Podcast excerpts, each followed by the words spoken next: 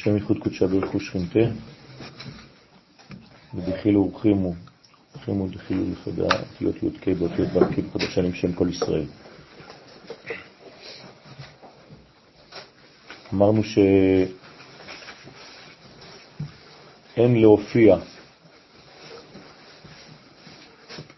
לפני הבורא ברקנות. ולא במומים. לפי שהשכינה יתברך שמו, יתברך שמו, כשהוא מתגלה בשכינתו, הוא מתגלה במקומות מלאים, במקומות שיש מקום עליהם שתחול השכינה. זאת אומרת שכשבאים לבית המקדש צריך להביא משהו מהאדם עצמו, זה נקרא מתנת ידו, כדי שהשכינה תשרה על אותו עיקרון אמרנו שאסור לברך ברכת המזון על שולחן ריק. אין בזה איסור ממשי, אבל הריק בעצם לא קולט. כל מה שיש לנו בעולם הזה זה נקרא סיוע. סיוע למה? להשראת השכינה. סעד. ולכן יש סעודה, מלשון סעד. וכל פעם שיש לנו אירוע, אנחנו קובעים סעודה. הסעודה היא בעצם אלמנט שעליו שורה השכינה. וזה איש כמתנת ידו, כברכת השם אלוהיך אשר נתן לך.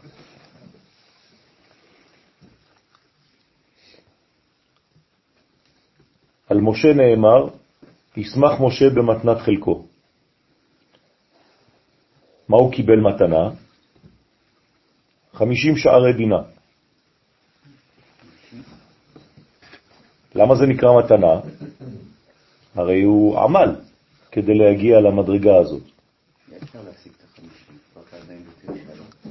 משה השיג חמישים.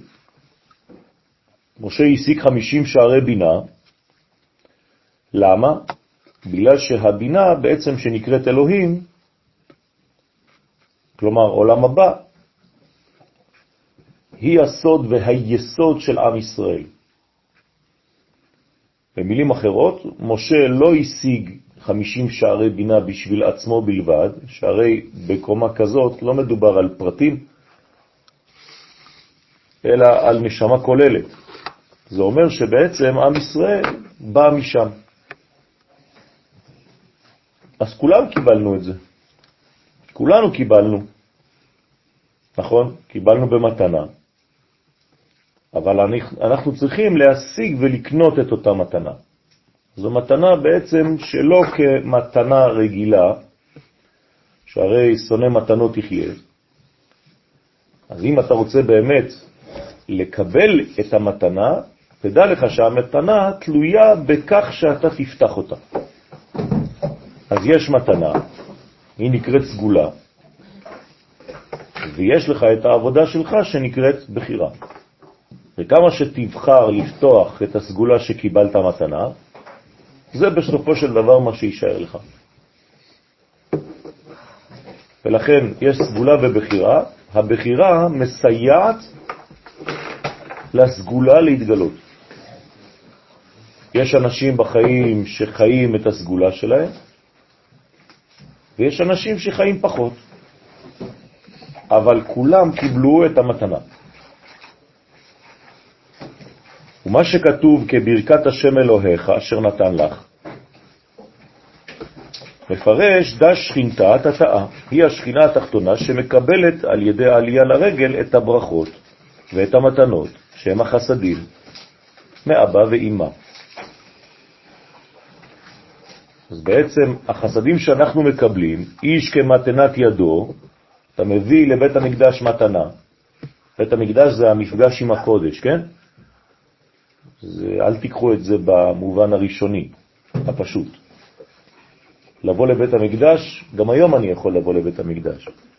כל פעם שאני ניגש לקודש, כל פעם שאני מתפלל, כל פעם שאני עושה עבודה, עבודת השם, זה להתקרב לבית המקדש, זה לבוא לבית המקדש, גם אם זה לא פיזי. אז מה קורה במצב כזה? במצב כזה בעצם אני צריך להביא, כמו מים נוקבים,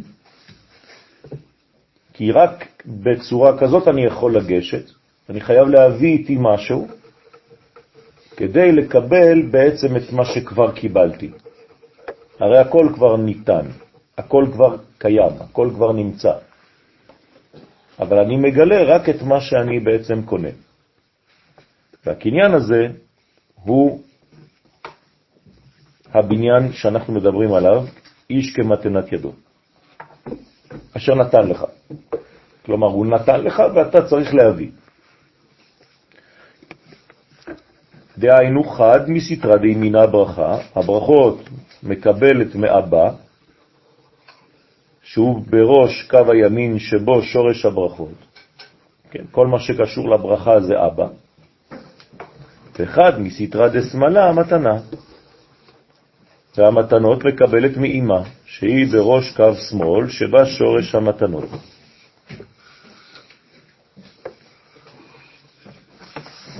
לכן יש ברכה ומתנה.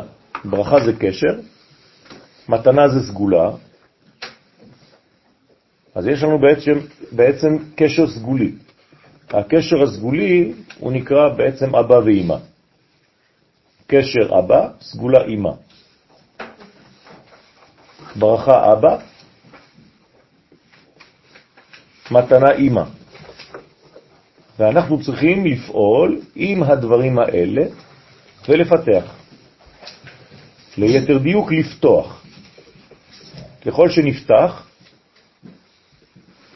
כך נקבל בעצם באמת את הדברים שניתנו לנו כבר. והנה עיקר בניין המלכות הוא מצד הגבורות והדין. תמיד תמיד חוזרים למגמה הראשית, העיקרית, מה הקדוש ברוך הוא דורש מאיתנו? לתקן עולם במלכות. נכון? תקן עולם במלכות שדי. זאת אומרת שאנחנו לא יכולים להגיע לגאולת עולם בלי עניין המלכות. עכשיו, מלכות זה כלי קיבול. כלי קיבול, ברגע שאתה שומע את המילה כלי, אתה כבר שומע שזה מצד הגבורות והדינים, כלומר הגבלות, מידות. בלי מידות אין כלי קיבול. לכן כל השורש של העולם הזה טעון וגנוז ביצחק בעצם. מידת הדין. כי דינא דמלכותא דינא.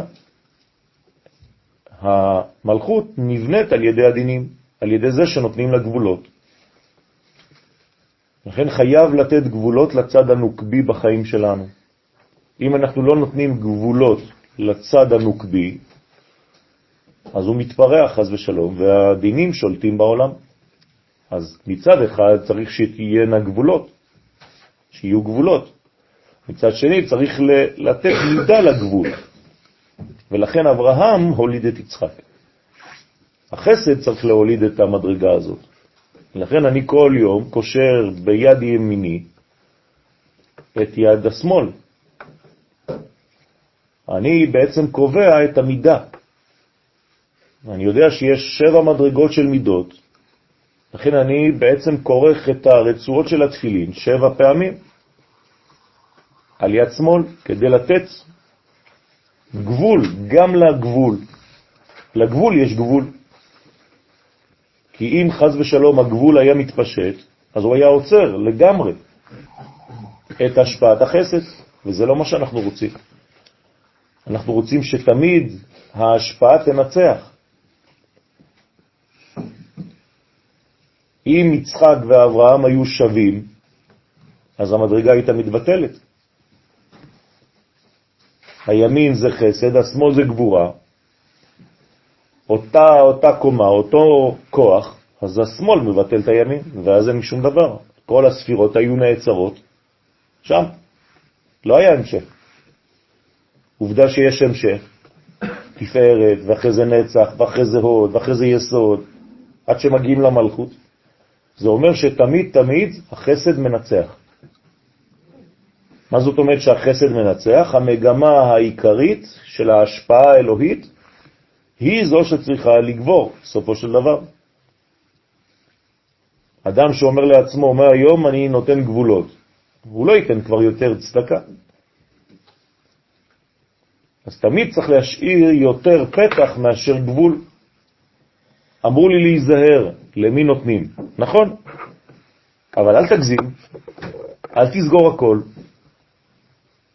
וזה שאמר ועוד יש לדרוש בעניין השכינה, כי השכינתה היא חשבון תקופות ומזלות ומולדות ועיבורים. כלומר, מה זה השכינה? איך היא מתבטאת בעולמנו?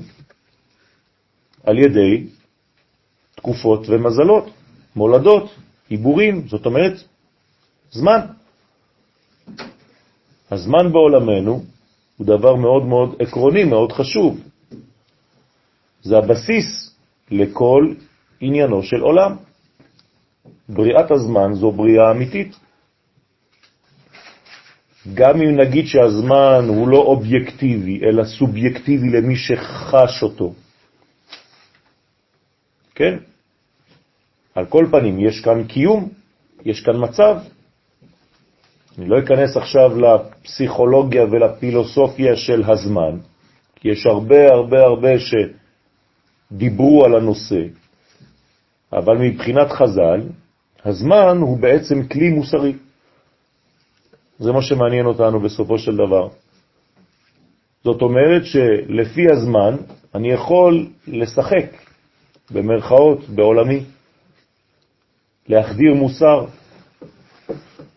להביא בעצם זמן, להביא עניין של כיוון, להביא עניין של בניין, של התפתחות. הזמן הוא מידת הרחמים, רחם, לפתח את התינוק, את העובר.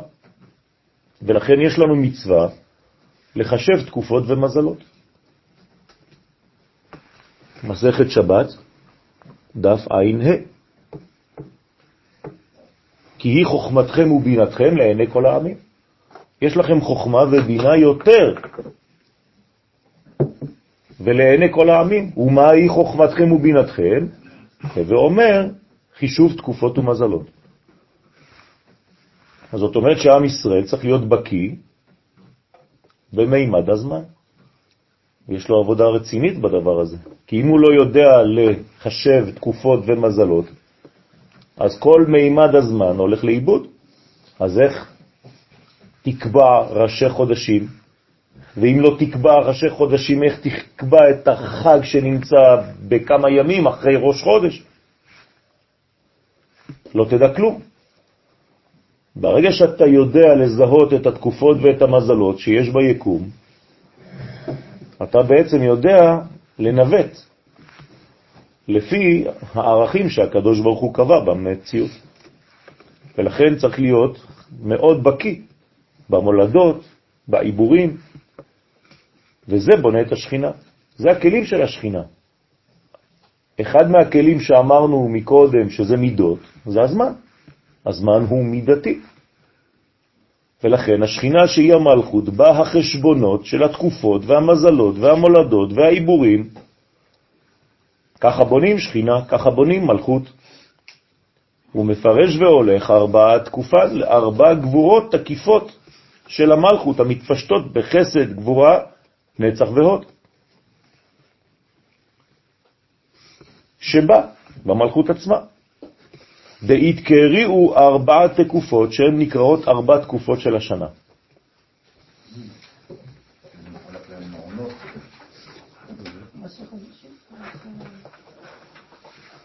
בשנה יש ארבעה ראשי שנים. זאת אומרת שיש תקופות, ואדם צריך לסדר את סדר חייו לפי אותן תקופות, ולא להתנהל כמו רובוט כן, במימד הזמן והמקום. הזמן מחבר בין אדם לבין המציאות. זה חשוב מאוד להבין. ולכל תקופה תלת ירחים, ולכל תקופה כזאת יש שלושה חודשים. שלוש כפול ארבע, שתים עשרה. זאת אומרת, 12 חודשי השנה זה בעצם ארבע, תקופות, ולכל תקופה יש תחתיה שלושה חיילים, שלושה חודשים, כמו שהיו מתנהלים במדבר כל השבטים. היו ארבעה ראשים, ארבעה שבטים ראשיים, ותחתם, כן, שלוש, שלוש, שלוש, שלוש. כן, אז יש לנו בעצם כאן בניין משולש בתוך בניין מרובע. אתם זוכרים שהמשולש הוא עיגול? ככה בונים עיגול, והמרובע הוא קו. אז יש לנו עיגולים ויושר. זאת אומרת שכל השנה כולה בלולה, כלולה, מעיגולים ויושר. היושר האלוהי והעיגולים הטבעיים של הטבע, כמו טבעת. ולכל תקופה יש שלושה חודשים כנגד שלושה פרקים שיש לכל אחד מחסד וגבורה ונצח והוד של המלכות. ולכן בפרקים שלנו בגוף גם כן. יש לנו איבר, למשל הזרוע, אבל יש בה שלושה פרקים. ובהון טרן עשר מזלות, ולכן יש 12 מזלות, 12 חודשים שבארבע תקופות השנה שולטים י' ב' מזלות. ואז אני יודע בעצם איזו נזילה יורדת לי מהשמיים, לפי אותו מזל. כי מזל זו נזילה. נזילה של מה? של השפע האלוהי, שמתגלה באותה תקופה בצורה שונה. למה? קדוש ברוך הוא משתנה? לא. אבל האור שלו עובר דרך פילטרים שונים. אז כל חודש הוא פילטר אחד, שונה מחודש אחר, ולכן אותו אור מקורי, כשהוא מגיע לעולמנו, הוא מגיע בגוונים שונים לפי הזמנים. ולכן מי שיודע את הסודות האלה, אז הוא יודע בדיוק באיזה לבוש מופיע המלך, מלכו של עולם, באותו זמן. ואז מה קורה? אז הוא צריך לנהל את חייו לפי אותם ערכים, כדי שתהיה השוואה בינו לבין האלוהות. ואינון לקבל טרן עשר שבטים דישראל, והם כנגד י"ב שבטי ישראל. שכל שבט יש לו מזל אחד מי"ב מזלות. ולכן גם לכל שבט יש גישה אחרת לאלוהות האחת. ולכן יש לנו כל הזמן נוסחים שונים בתפילות, בגישות שלנו לאלוהות. וצריך לכבד כן. את כולן. אין אני צודק והוא לא. אני משלים אותו, והוא משלים אותי.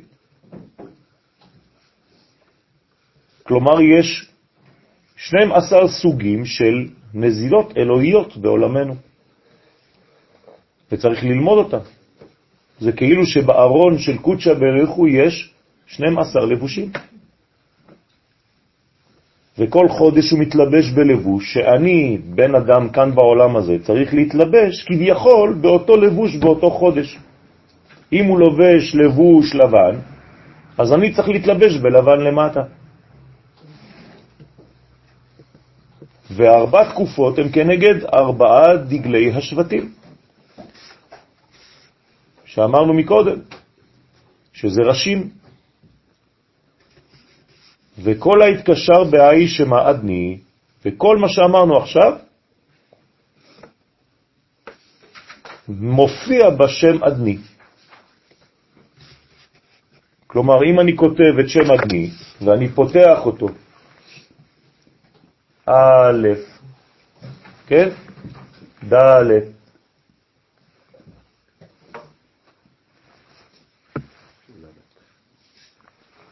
נון, י', אז בעצם יש לי פה את 12 החודשים, כי זה השכינה. 1, 2, 3, ניסן, אייר, סיוון, תמוז, אב, אלול, תשרה, חשבן, כסלו, טבת, שבט, אדר.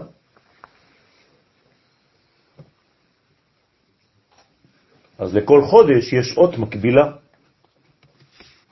ולפי החודשים האלה אני יכול לדעת איפה אני נמצא, מה קורה. ואני יודע בעצם מה לצוות, מה לחכות, מה להמתין. למשל, ניקח את חודש שלנו כסלב, אתם רואים שהוא מקביל לאות נון. כי זה מתחיל ככה. החודשים שלנו מתחילים מניסן, ולפי השם אדנות, אני יודע. לכן מה אני צריך לקבל בחודש כסלב? נון, 50 שערי בינה. כלומר, האור יורד הכי הכי נמוך. מתגלה בעולמי. נכון. יוון זה רק הופעה שמאפשרת לי להתגבר עליה, כדי למצוא את האור. זאת אומרת שהקדוש ברוך הוא נותן לי לפי החודשים כוח מתנגד. בשביל מה? כדי שאני אגלה. אז אנחנו קוראים לזה אויבים, אנחנו קוראים לזה גלויות. כמה גלויות יש? הנה, עכשיו אתם מבינים למה. אז כל גלות בעצם מנוגדת ללבוש אחד של האור האלוהי. בשביל מה? כדי שאני אוכל לשלוט עליה, להתגבר, לנצח. ברגע שניצחתי, אני מקבל בדיוק את האור שהיה מכוון בשבילי ומוכן בשבילי. אז אם אני מתגבר בחודש הזה, אני יכול לקבל נון שערים, כלומר, נבואה. לראות את רוח הקודש, לראות את האור. זה מה שקורה לנו בכסלב, מי שבאמת מגיע לשלב הזה של התיקון, אז הוא רואה. כן. למעשה כל המסתמות האלה, אני קורא להם, הם לטובתנו. תמיד. אם אני רואה את עשיו, ואם אני רואה את ישמעאל, ואם אני רואה את כל הסיפורים זה לטובתנו. מאת השם לא תצאנה הרעות והטוב. רק טוב יוצא מאיתו יתברך. אבל אצלנו זה מגיע כדבר שמתנגד. גם האישה נקראת עזר כנגדו. אז או שאתה רואה אותה כמו קליפה, והיא רק מפריעה לך בחיים, או שאתה יודע שאתה צריך להתמודד, כי היא בעצם מהווה את העבודה שאתה צריך לגלות. דווקא. היא עוזרת לך בעצם להתמודד עם משהו שיש בך, ולכן אתה רואה את כל הדפקטים בה. זה הדפקטים של עצמך, שאתה רואה שם במראה הזאת. אז היא באה לתת לך אפשרות לראות את עצמך במראה. עכשיו, המראה שלך היא משקרת, המראה האמיתית. אתה מסתכל על עצמך כמו כל גבר ממוצע, ואומר, אני בסדר, הכל טוב. הגברים אף פעם לא רואים את הדפקטים שלהם, הכל טוב. האישה יכולה להישאר ארבע שעות מול המראה, הכל לא טוב. איך אני מכוערת, איך אני זה, איך אני זה. הגבר תמיד אומר, אה, אני טוב.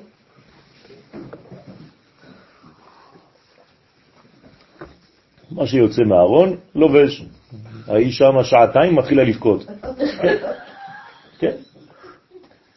אבל זה העניין של הגבר. וכל ארבע תקופות מתקשרות בארבע אותיות של שם אדנות. לכן יש לנו בעצם תקופות שורשיות. זאת, זאת, זאת וזאת. כן? זאת אומרת שיש לנו פה את השם אדני. ואלו החודשים הראשונים, כלומר ניסן, תמוז, תשרה, טבת. היא שכינתה תתאה תקיפה, שהיא השם של השכינה התחתונה, לכן זה מופיע בה, שהיא תקיפה מצד הדין, כי דינא דמלכותא דינא. והיינו בארבעת תיקופין, דאינון מסתרא דסמלה, חזק תקיף בארבע תקופות שהם מצד הגבורה שבשמאל של המלכות, שהיא חזקה ותקיפה. כן, זה לא מלחמה פה, כן, זה תקיף, זאת אומרת שיש כאן מציאות ממשית, מוחשית. כן, מהי האות התקיפה ביותר? ב', כן? לכן יש מאבק, ב.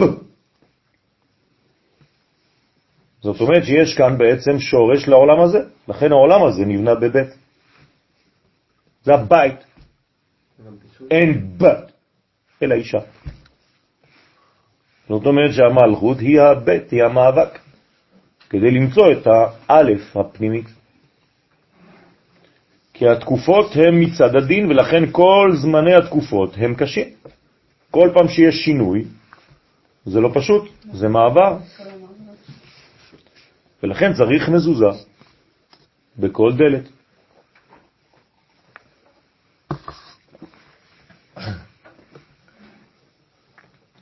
ואינון, ואלו ארבע תקופות הכוללות י"ב חודשים הן כנגד י"ב אותיות של השם אדני, מלא, כזה, כמו שכתבתי לכם. וכולהו טרן עשר מזלות קשים מסתרא דדין. וכל י"ב המזלות הם קשים מצד הדין, כלומר, זה מגביל. הייתי רוצה להיות אה, עכשיו ומחר, אבל אני רק עכשיו. הייתי רוצה להיות עכשיו ואתמול, אבל אני רק עכשיו. הייתי רוצה להיות כאן ושם, אבל אני כאן. הייתי רוצה להיות אני ואתה, אבל אני אני. אז אנחנו מוגבלים גם בזמן, גם במקום וגם בנפש. כל חודש בעצם אנחנו משתנים לפי האות? כן, כן. נכון? כן.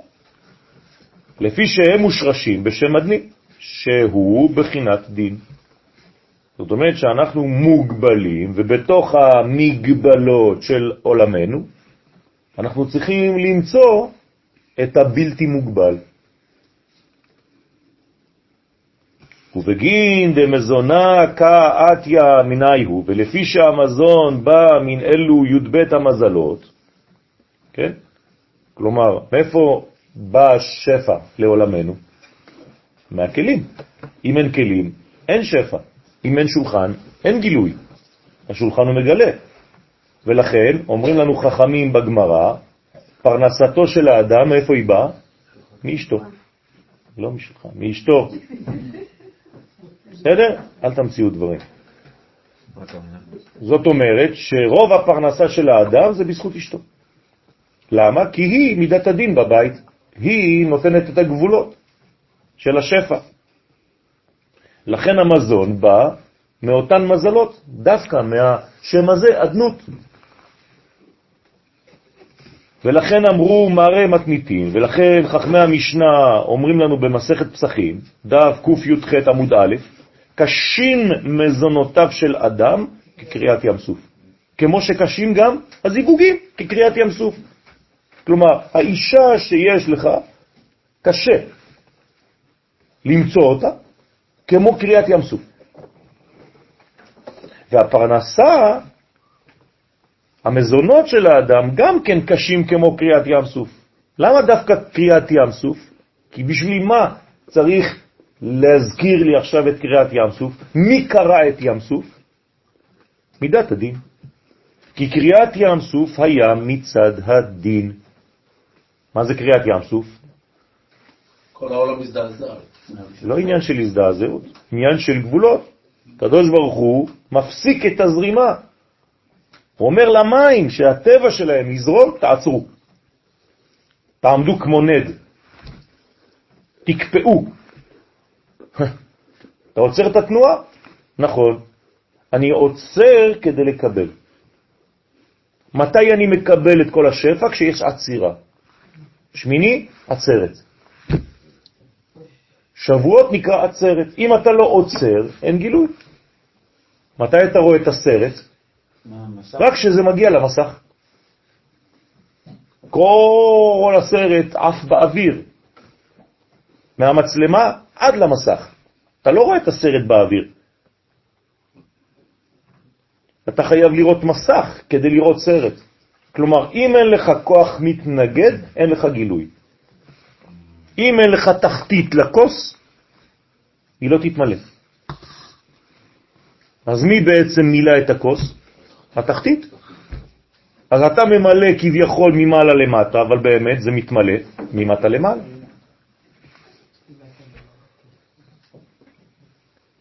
ולכן מידת הדין היא זו שקובעת את כל המילוי הזה.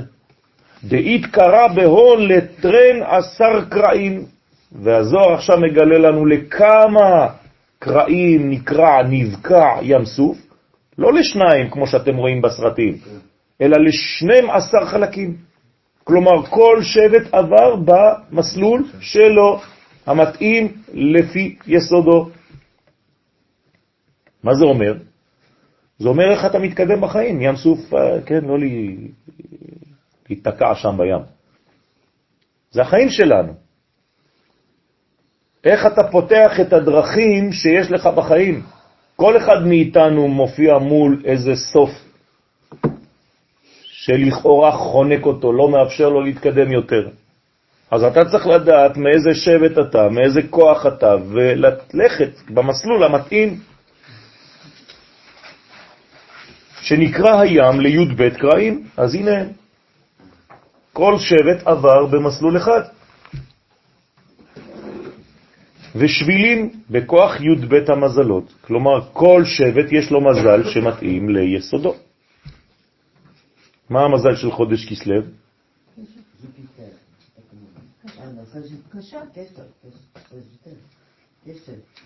קשת, לא קשת, קשת. בסדר? מזל קשת. ומה זה אומר לי? מה אכפת לי שזה מזל קשת? כקשת זה לא אותו דבר, זה עם ט'. קשת זה דין, שלא יהיה מבול, דין. אה, נו, אה.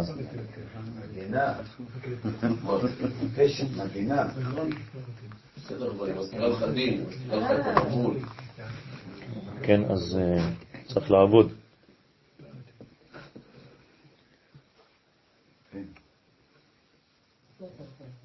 צריך לעבוד, לחפש.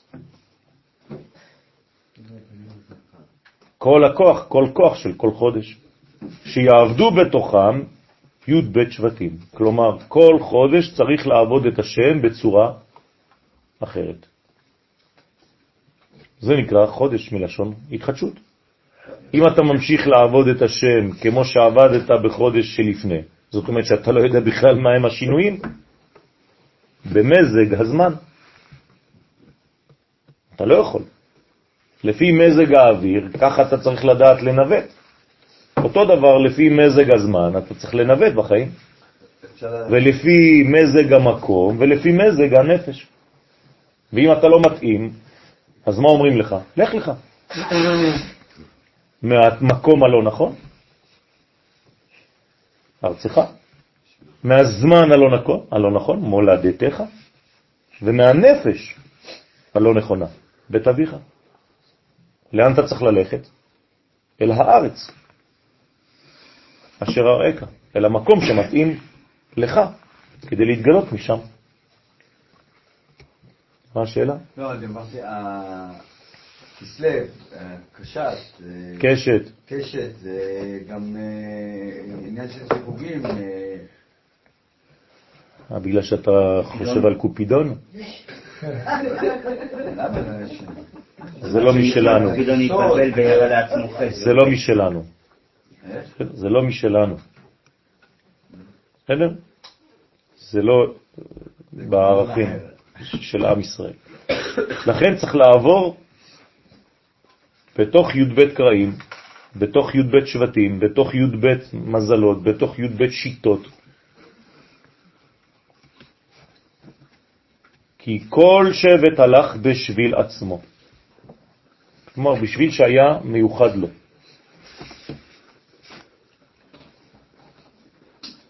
אנחנו עכשיו מתחילים אה, נושא חדש. הנה מחמד שהקטרוג היה גדול, שאמרו אחרי שכבר יצאנו מהים, כן, או בתוך המציאות של למה אלה ואלה, אתה עושה איפה ואיפה, אמרו הללו עובדי עבודה זרה והללו עובדי עבודה זרה. כלומר, המלאכים טענו, למה אתה מציל יותר את ישראל מאשר את המצרים? הרי על מה אתה שופט אותם? על זה שהם עובדים עבודה זרה? גם אלה עובדים עבודה זרה. אז למה להציל את עם ישראל ולהרוג את מצרים? כן? לכן היה צריך הקדוש ברוך הוא לקרוע בכוח עליון את המקטרגים. זאת אומרת שהייתה שם פעולה שהיא נגד הטענות. אז איך הקדוש ברוך הוא עשה? אז מה הוא עשה? הוא כאילו ביטל אותם, אמר להם, לא רוצה לשמוע אתכם עכשיו, אז איפה הצדק? כשמתאים לי אני אומר כן, כשלא מתאים לי אני אומר עזבו אותי, לא רוצה לשמוע, אז מה? שעל זה נאמר בזוהר, בעתיקה תליה מילתא. לכן נקט לשון קריאה. זאת אומרת שהמהלך היה צריך לבוא מגובה אחר לגמרי. לא מהגובה של השינויים, הוא כזה והוא כזה. נכון? בגובה כזה אני לא יכול. והצדק אומר לי שאני לא יודע את מי להציל. אתה צודק. צריך אולי לזרוק את שניהם. גם אלה עובדי עבודה זרה, גם אלה עובדי עבודה זרה, אז מה? אז מה עושה הקדוש ברוך הוא?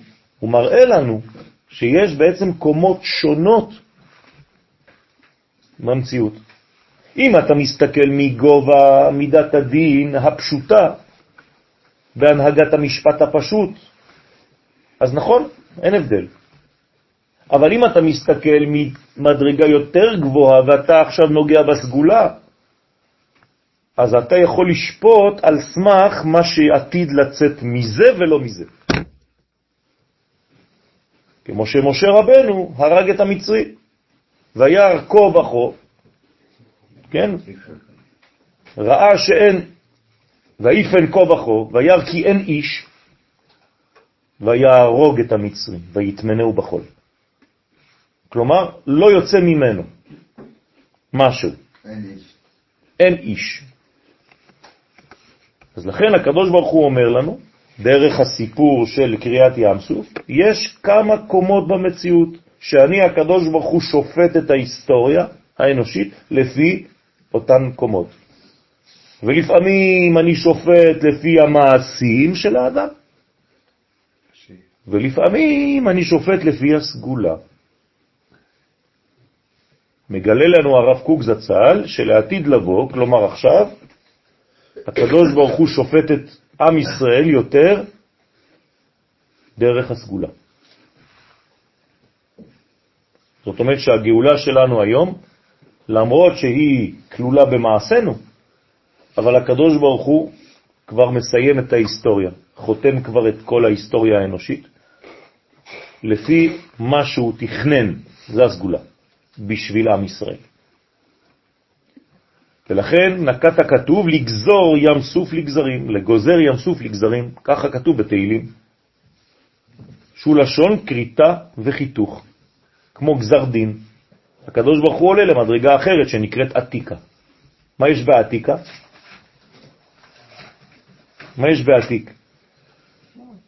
שורש של מה? שורש לכל הדינים, אבל בשורש הדינים אין דין.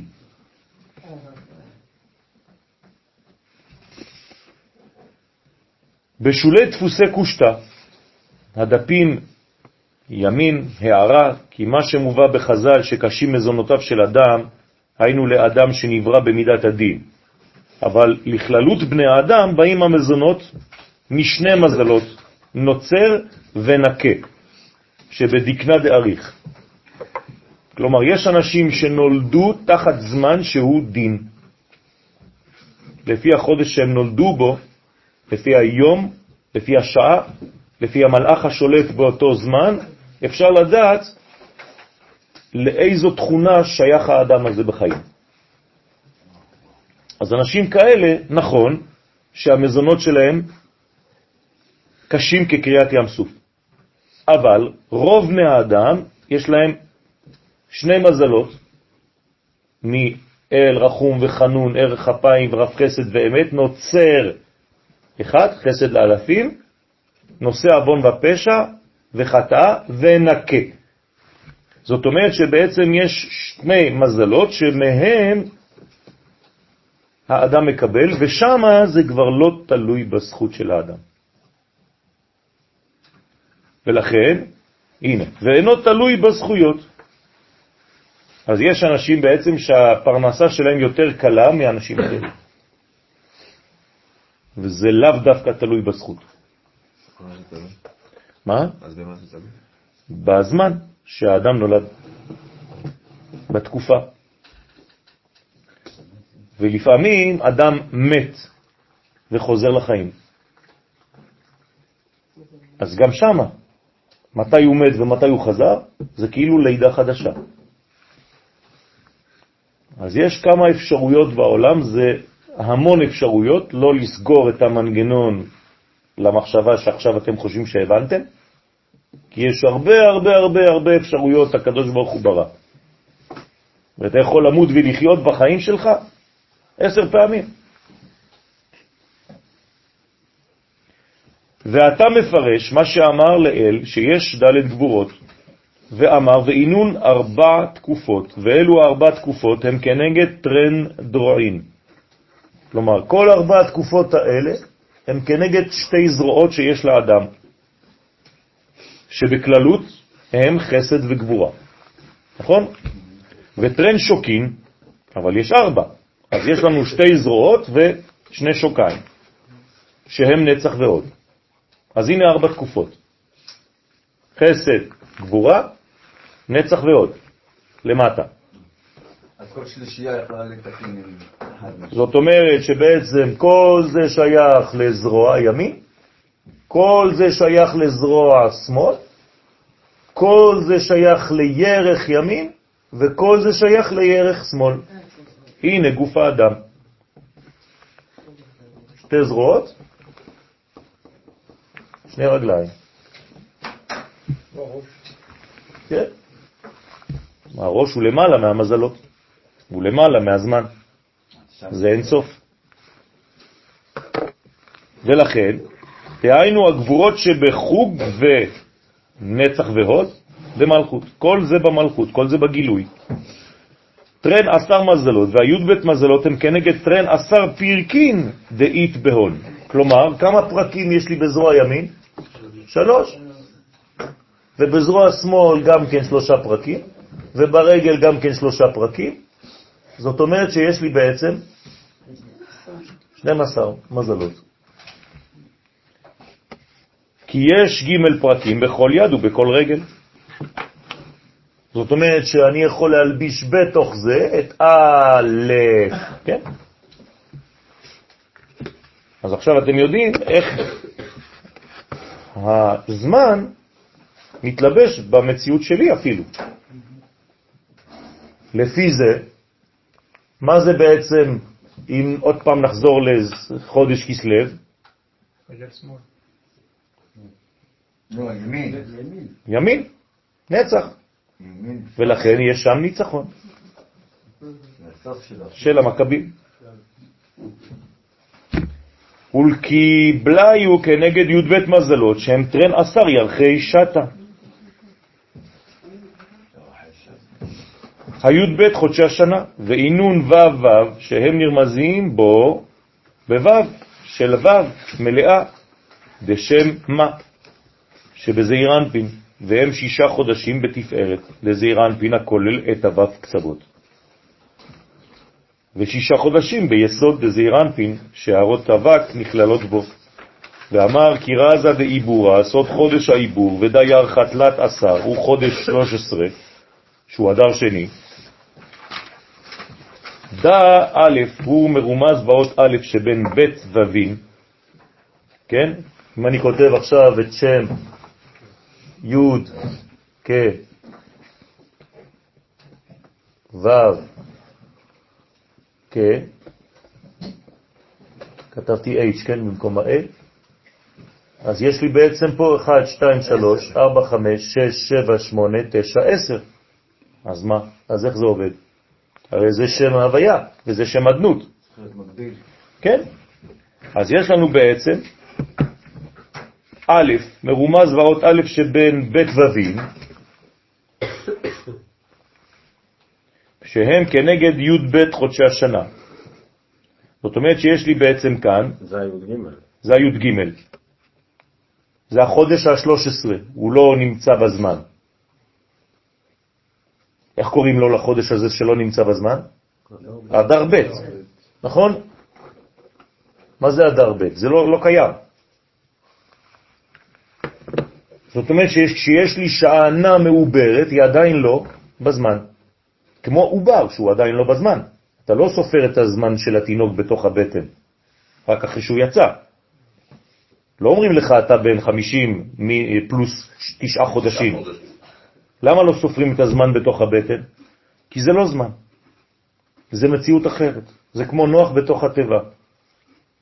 אז יש זמנים שהם לא זמן, שהם למעלה מן הזמן. והוא אומר לך, למשל, הנה, יש לך פה 12 חודשים, בשם הזה, 12 חודשים נמצאים פה 6 ועוד 6, שישה חודשים בתפארת, שישה חודשים ביסוד, ופה יש לך אות א' שהיא החודש ה-13 למעלה. היא אפילו לא באה לידי ביטוי, אתה לא שומע אותה אפילו. כשאתה אומר ו', לא שמעת שיש א' באמצע. זאת אומרת, זה כאילו זמן שהוא לא זמן.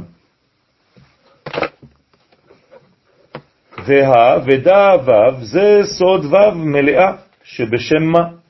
הנה כתבתי שם מה, ופה יש לך את הו', הנה 12 החודשים. למה הם לא מלובשים פה? כי פה אין זמן. י' וה' זה חוכמה ובינה, אין זמן בחוכמה ובינה. מתי מתחיל הזמן? רק בתפארת, נכון? וביסוד. אז הנה התפארת והיסוד. אבל אמרנו שהזמן הוא במלכות, נכון? נו, נכון. איפה המלכות ביסוד שלה? ביסוד. את היסוד. אז לכן כל הזמן נמצא פה. אתם איתי או שאתם לא איתי? שמספרם י"ג, ולכן פה זה 13 בגמטריה. כלומר, כל חודשי השנה פלוס א'. וכנגד זה שעתה מילתא עשר ירחין, בשנה מעוברת יש 13 חודשים. וב, ובחודש העיבור צריך להשוות שנת החמה עם שנת הלבנה. אז מה קורה בשנת העיבור? אני צריך להשלים, להשוות בין השמש לבין הירח. כי- כי ניסן חייב להיות באביב. נכון, תמיד.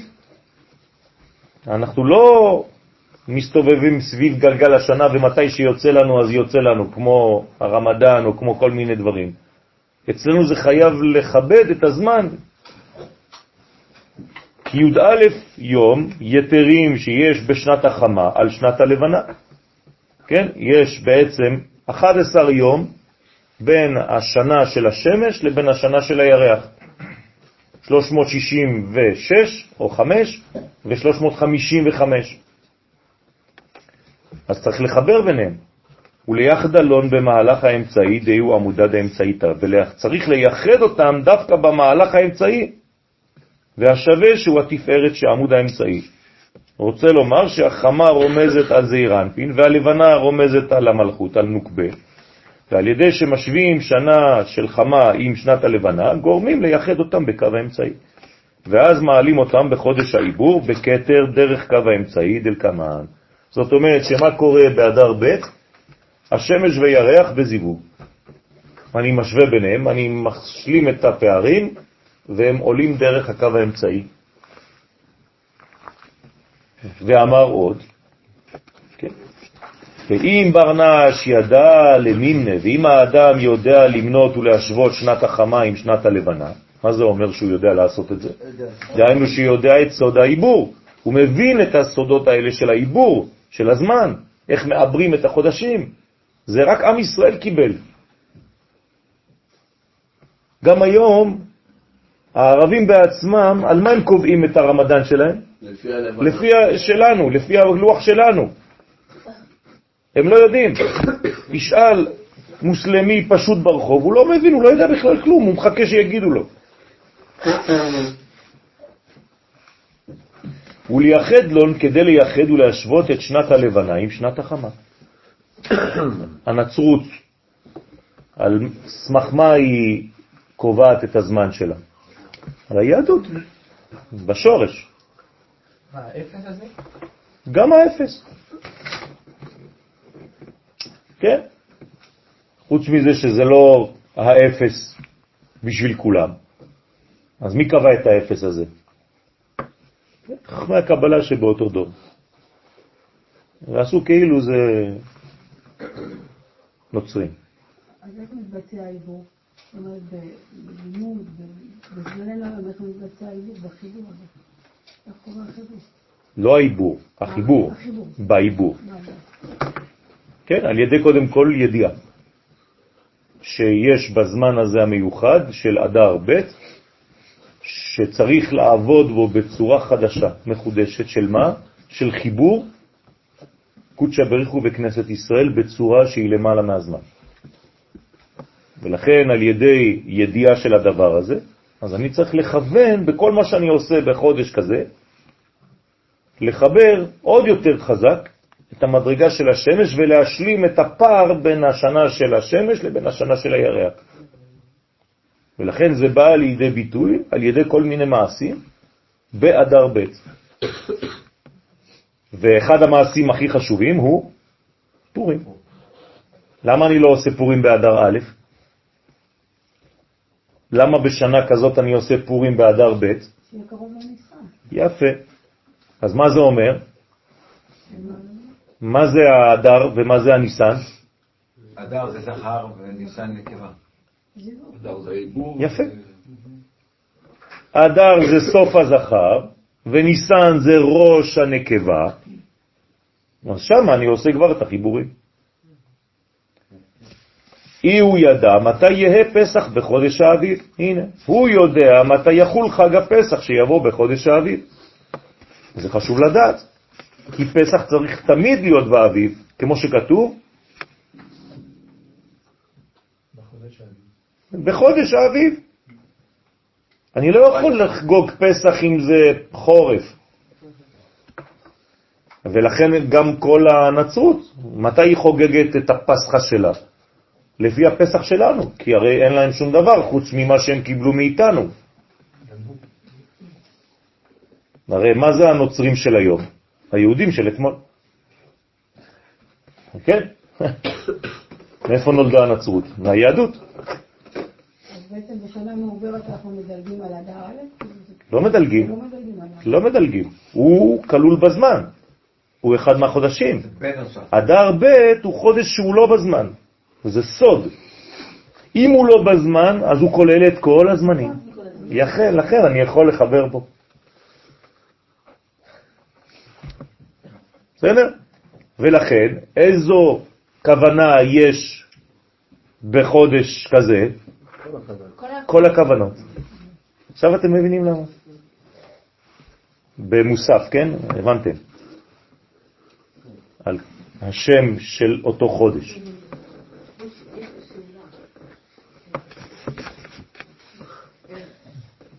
כל אות, 12 חודשים, כל זה גוון של אור אחר, כן? אז אנחנו צריכים בהתאם אה, אה, אה, לעשות הכל כאילו בהתאם. אז אני חשבתי על ליבוש שלפי ארבע עונות, כן? המח- גם אה, זה דוגמה שאפשר לראות איך להגיב ל- אה, לשינויים. גם, נכון? זה מאוד ממשי, אבל דווקא בישראל זה מטושטש. אין כזה בדיוק חורף, אין בדיוק קיץ, אין בדיוק אביב.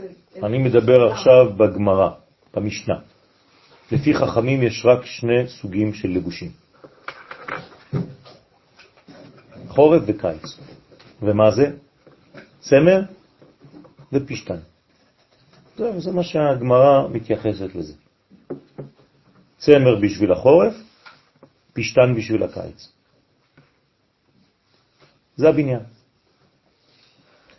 מתי אפשר לחבר צמר ופשתים? הרי אסור, כן. זה שעטנז, אבל בציצית מותר, מצווה.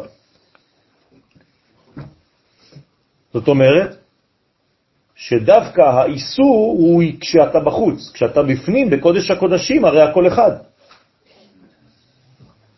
אז שם אין כבר את ההבדלים שאתה רואה כלפי חוץ. ולכן אנחנו כן צריכים להתייחס לדבר הזה בצורה כזאת. והבגד של האדם הקיצי הוא נקרא פשטן במשנה. והבגד החורפי הוא צמר. כל השאר זה נלווה. ובדע, ועל ידי עיבור השנה, ישבון אבא ואימא, ברא וברתה. ולכן, על ידי עיבור השנה אני משווה בעצם בין אבא לאימא, בין הבן לבין הבת. אז לכן השתוו אבא ואימא, בן ובת. יש לי משפחה, י' כו'. כי באבא ואימא מספר הימים לעולם שווים, נכון? מחמד שאבא ואימא הם שווים בקומתם תמיד, אמא אף פעם לא פחות מאבא. אמא ואבא הם שווים. לכן אין הפרש במספר הימים שם למעלה. וכן בבן ובת, שהם זון, משתווים הימים בהם על ידי חודש העיבור. למטה כן יש הבדל בין הבן לבין הבת, ולכן כל חודש 13 אני צריך להוסיף, להשוות ביניהם. הדאוד הכתיב זה שכתוב, ושמרתם ועשיתם, כי היא חוכמתכם ובינתכם. הוא מפרש, כן? זה הגמרה שאמרתי לכם קודם, ושמרתם ועשיתם דא וו כ. לשמור וו ולעשות. זול, כי שמירה וו ועשייה בסוד ה'. ומה שכתוב, כי היא חוכמתכם ובינתכם, דא י' הם אבא ואמא. זה החוכמה והבינה. ופסוק זה דרשו חז"ל, הנה, מסכת שבת, דף ע"ה, עמוד א', שמצווה לחשב תקופות ומזלות. עכשיו, מי שלומד פשט, מה הוא יגיד לך? אסור. מה אתה מחשב תקופות ומזלות? כתוב שישראל אין להם מזל. מעל. אה? אז אתה לא למדת גמרא, אדוני? לא זוהר, גמרא. הגמרא אומרת לך מצווה לחשב תקופות ומזלות, כי זאת החוכמה שלך. אז מה זה לחשב תקופות ומזלות? מי שאומר שאסור, על מה הוא מתכוון? לקץ. יפה, לומר לנו מתי יבוא משיח. זה אנחנו לא אומרים. מי אמר לך שאנחנו מדברים על זה? אנחנו אומרים שאנחנו בתקופה משיחית מאוד מאוד, וזה קרוב, אפשר לומר מילים. אבל אסור להגיד בתאריך זה יבוא. למה אסור? שמא לא. שמא טעית. ואז האנשים. פשוט מורידים את כל הכוח שיש להם. אני מכיר אנשים שעזבו הכל. בגלל שאמרו להם בזמנו שהרבי מלובביץ' היה המשיח. וכשהוא נפטר, זכר צדיק וקדוש לברכה, הם עזבו את הכל. גם ברסלב. אם הם אומרים משהו על דבר, כן, הכל יכול להתמוטט חס ושלום. צריך להיזהר מאוד. הרב שלהם אה, פתאום אה, כן, נחשד, כן, וזה כן. הרבה מהחסידות. הרבה מהחסידות נפלו. היום, חס ושלום, עם כל מה שקורה, כל מה שקרה. אז צריך להיזהר מאוד מאוד מאוד, תמיד לשמור על ה... סוד? לא, על כוח הקריטי שלך. כלומר, אתה חייב לשמור על התנגדות. אתה חייב להיות בן אדם נורמלי. אל תלך רגליים, ידיים, ראש, הכל, כמו משוגע, אחרי מדרגה שבגלל שהרב שלך אמר. תשמור תמיד על שכל. זה, זה לא נשמע, זה, נשמע קשה שאתה אומר את זה, כי אני אמור להיות טוטאלי. אני משחרר אותך. מה אתה רוצה יותר מזה? את זה. אם אתה לא חופשי, אתה לא יכול ללמוד. רק אדם חופשי, חירותי, יכול ללמוד. אדם שלא חירותי הוא לא יכול ללמוד, הוא פשוט כפות. אתה ש... שנאמר כי היא חוכמתכם ובינתכם לעיני העמים. ושואל, ובמה יהון שווים? במה יהיו שווים כל ארבע פרצופים, אבא, אמא, ברא וברתה? מתי? כן, שאלה של חנה. איך, אה, מה אני עושה בחודש ה-13? דה פקטו? באלף, דהו כתרא אילאה. אני צריך לחזור לכתר.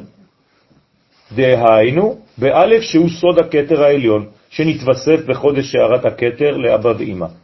כן, בחודש העיבור. והיינו על ידי שמעברים הבית דין את, של מטה את השנה. אם בית דין של מטה אין לו חוכמה, אז איך הוא יעבר? אז ברוך השם שחכמינו יש להם חוכמה, שהם ידעו והם עשו לנו לוח, שהוא עד ביאת המשיח. איזה עם יכול לעשות לוח כזה, תגידו לי? ומתי הם עשו את הלוח הזה? לפני אלפיים שנה. איזה חוכמה צריך? לאיזה עם יש חוכמה כזאת לעשות לנו זמן כבר לפני אלפיים שנה עד עוד ארבעת אלפים שנה? כי היא חוכמתכם ובינתכם לעיני כל העמים. העמים שרואים את זה בתוכן, בפנימיות, הם משתגעים. הם משתגעים. מה זה הדבר הזה? אז בית דין של מעלה מוסיפים. מי לא מודיע? יש לו, בגלל שהעיתונים לא עושים את שלהם. צריך, יש, המודיע לא. זאת אומרת שהקדוש ברוך הוא והפמליה של מעלה, בית דין של מעלה, מחכה לבית דין של מטה. איזה יופי. למה? למה מחכים לנו? כי הקדוש ברוך הוא נתן לנו את הזמן. החודש הזה לכם. אז עכשיו אתם תקבעו. ואני, הקדוש ברוך הוא, עושה מה שאתם אומרים. חוץ מהשבת. אתם מבינים מה הולך פה? כלומר, חנוכה זה כ"ה, נכון? כן. לחודש כסלו, אבל מי קבע שחודש כסלו יהיה ביום זה ולא ביום אחר? אני. ואם עשיתי בכוונה, לא רוצה, לא מתאים לי יום שלישי, אני רוצה שזה יהיה יום שני. זה יהיה ראש חודש? כן. כתוב אפילו בכוונה, אפילו טועים, אפילו מכוונים, לשנות את היום של ראש חודש, מה שקבעת למטה, ככה יהיה בעולמות העליונים. אני אומר שהאור משתנה? כן, לפי מה שאנחנו קיבלנו, לפי הכלים שלנו. אתם מבינים מה הולך פה? כלומר, זה לא זיוף שהקדוש ברוך הוא אומר לנו, החודש הזה לכם, נתתי לכם מתנה את הזמן. זאת אמת. אני קובע מתי יום הכיפורים. אתם מבינים מה זה אומר? בדיוק הפוך ממה שאנחנו אה, מרגישים, ש... שאם אתה לא תעשה משהו אז המזונות שלך לא יהיו. לא, המזונות שלך לא קשורים במעשים. נכון, והזמנים, תעשה מה שאתה רוצה, הזמן קובע את שלו, לא, אתה קובע את הזמן. אתה קובע. לכן זה נקרא, מה זה קובע? איך, איך, איך זה נקרא בלשון חז"ל קובע את הזמן? מקדש. מקדש עכשיו. לא, מקדש את הזמן. הזמן, מקדש את הזמן, ישראל והזמנים. אני מקדש את הזמן. מה זה לקדש את הזמן? אני הופך את הזמן ל... קדוש. זה מיוחד. אני מקדיש אותו למשהו מיוחד. כמובן, חוץ משבת, שהוא לא זמן שבת, לכן אנחנו מדברים עליו. שבת זה יום. משהו מה אחר. הזמן הוא תרומה. מה זה תרומה? מתנה. מתנה של הקדוש ברוך הוא. מתנה אלוהית לאדם. איך קוראים, איך, מתי ראינו שהוא נתן לנו? אמרתי לכם את הפסוק כבר חמש פעמים. החודש הזה לכם, ראש חודשים, ראשון הוא לכם, לחודשי השנה. תעשו מה שאתם רוצים, זה שלכם. זה מה שרש"י כותב בבראשית. שמה? שהחודש הזה לכם היה תורה הייתה צריכה להתחיל בזה. נכון. כן, אז למה זה לא התחיל שם? כי הוא... אה, אה, אבל הוא נתן להם את הזמנים, הוא כותב שם שהוא נתן להם את הזמנים. אבל אז, מה, למה, מה הוא עונה על השאלה ששאלת? למה התחיל בבראשית? בראשית. כי זה דין אה? כי קודם כל, קודם כל, לפני שאתה ניגש לזמן ולתורה ולכל זה, אתה צריך להתייחס קודם כל לארץ ישראל. ולכן הרש"י הראשון, מה הוא עונה שם? כוח מעשיו הגיד לעמו לתת להם נחלה גבוהים, שהקדוש ברוך הוא נתן את ארץ ישראל למי שישר בעיניו. אז אתה יכול להתחיל לדבר על כל השאר. במילים אחרות, אם אין לך ארץ ישראל, אתה לא יכול לקבוע את. הזמן. לכן איזה בית דין קובע את הזמן? רק בית דין של ארץ ישראל. אפילו נשאר יהודי אחד בארץ ישראל, הוא קובע את הזמן. אי אפשר לקבוע זמנים בחוץ לארץ. אה, אתם מבינים? לא. גבוה מאוד. גבוה מאוד, ברוך השם. זאת אומרת שהמקום קובע את הזמן.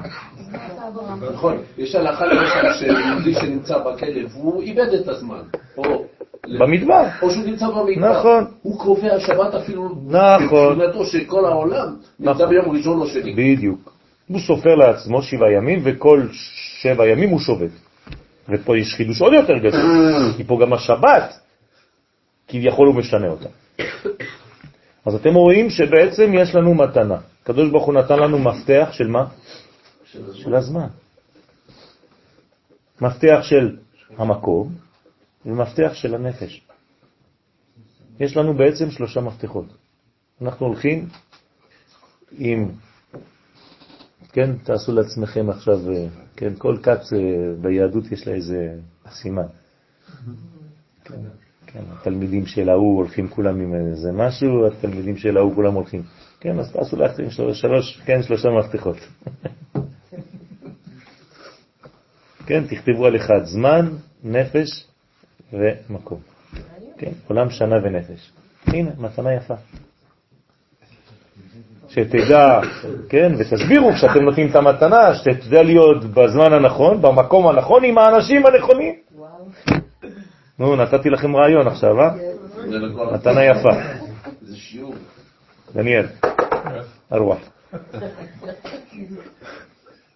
הוא כבר ראה את הצבע, הזהב, הכל. ראיתי את זה בראש שלו, בגלל זה אמרתי לו. לכן, ילדים, ובסוף סרט היא אומרת אחד בכסף, אחד זהב ואחד בחושך. הנה, אז יש לכם עכשיו כבר אה, אפשרויות. הערת הכתר, אל תגלו, כן? הערת הכתר לאבא ואמא וזון, שאז עולים זון ואבא ואמא וכולם מקבלים הערת הכתר ושווה, שם כולם שווים. ואז אמרו חז"ל במסכת חולין, דף ס' עמוד ב', אמרה סיירה עלה, שאמרה ירח שהיא המלכות לפני הקדוש ברוך הוא, אי אפשי לשני אחד. שהם זכר ונקבה זון, שישתמשו בכתר אחד, שיהיו תמיד למעלה באבא ואימא. ושם יקבלו הערת הכתר בשווה. כלומר, אי אפשר שזון יהיו כמו אבא ואימא שהם תמיד שווים. כי בזמן הגלות צריכה השכינה לרדת וללכת עם ישראל בגלות, לשומרם, שלא יטמעו בין הגויים. כלומר, מה עושה המלכות בזמן שישראל בגלות? היא הולכת עמהם. אז מה אומר יהודי שלא הבין כלום? הוא אומר, איזה כיף לי. אני יכול להישאר בגלות, השכינה באה איתי.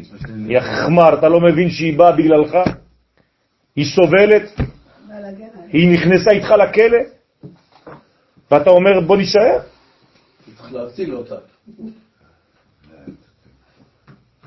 אתה צריך להחזיר את השכינה לציון, המחזיר שכינתו לציון. מה אתה עושה? אבל לעתיד שתעלה המלכות למדרגה השביעית, אז ישתמשו זון שניהם בכתר אחד. כן, לעתיד לבוא יהיה כתר אחד. ואז זכר ונקבה, סמלה, כן? ישתמשו כן בכתר אחד. ובגינה, אני צריך לשלוט על כל מה שהולך, כן? ובשביל הכתר, אמרין בשבת וימים טובים ובראשי ירחין, אומרים בשבת וימים טובים וראשי חודשים, כתר ייתנו לך, השם אלוהינו, הם אבא ואמא. מלאכים המונה מעלה, הם מלך ומלכות, שהם זון, שכולם מקבלים הערה בשווה מן הכתר העליון. כלומר, מה זה הספירה של הכתר? היא מקבילה לתפילת מוסף. ולכן במוספים אנחנו מדברים בעצם על גמר התיקון. כל פעם שיש לכם תפילת מוסף, זה, זה ערך מוסף. זה לא שייך לתפילה, לכן קוראים לזה תוספת, זה מוסף. אבל שמה, במוסף הזה, אתה מדבר על מה? על מה שיהיה בסוף. מוסף זה גם סוף. מה הכוונה קיבוץ מטה? עם עמך ישראל? כן, קיבוצי מטה. קיבוצים? לא, לא, זה לא העניין.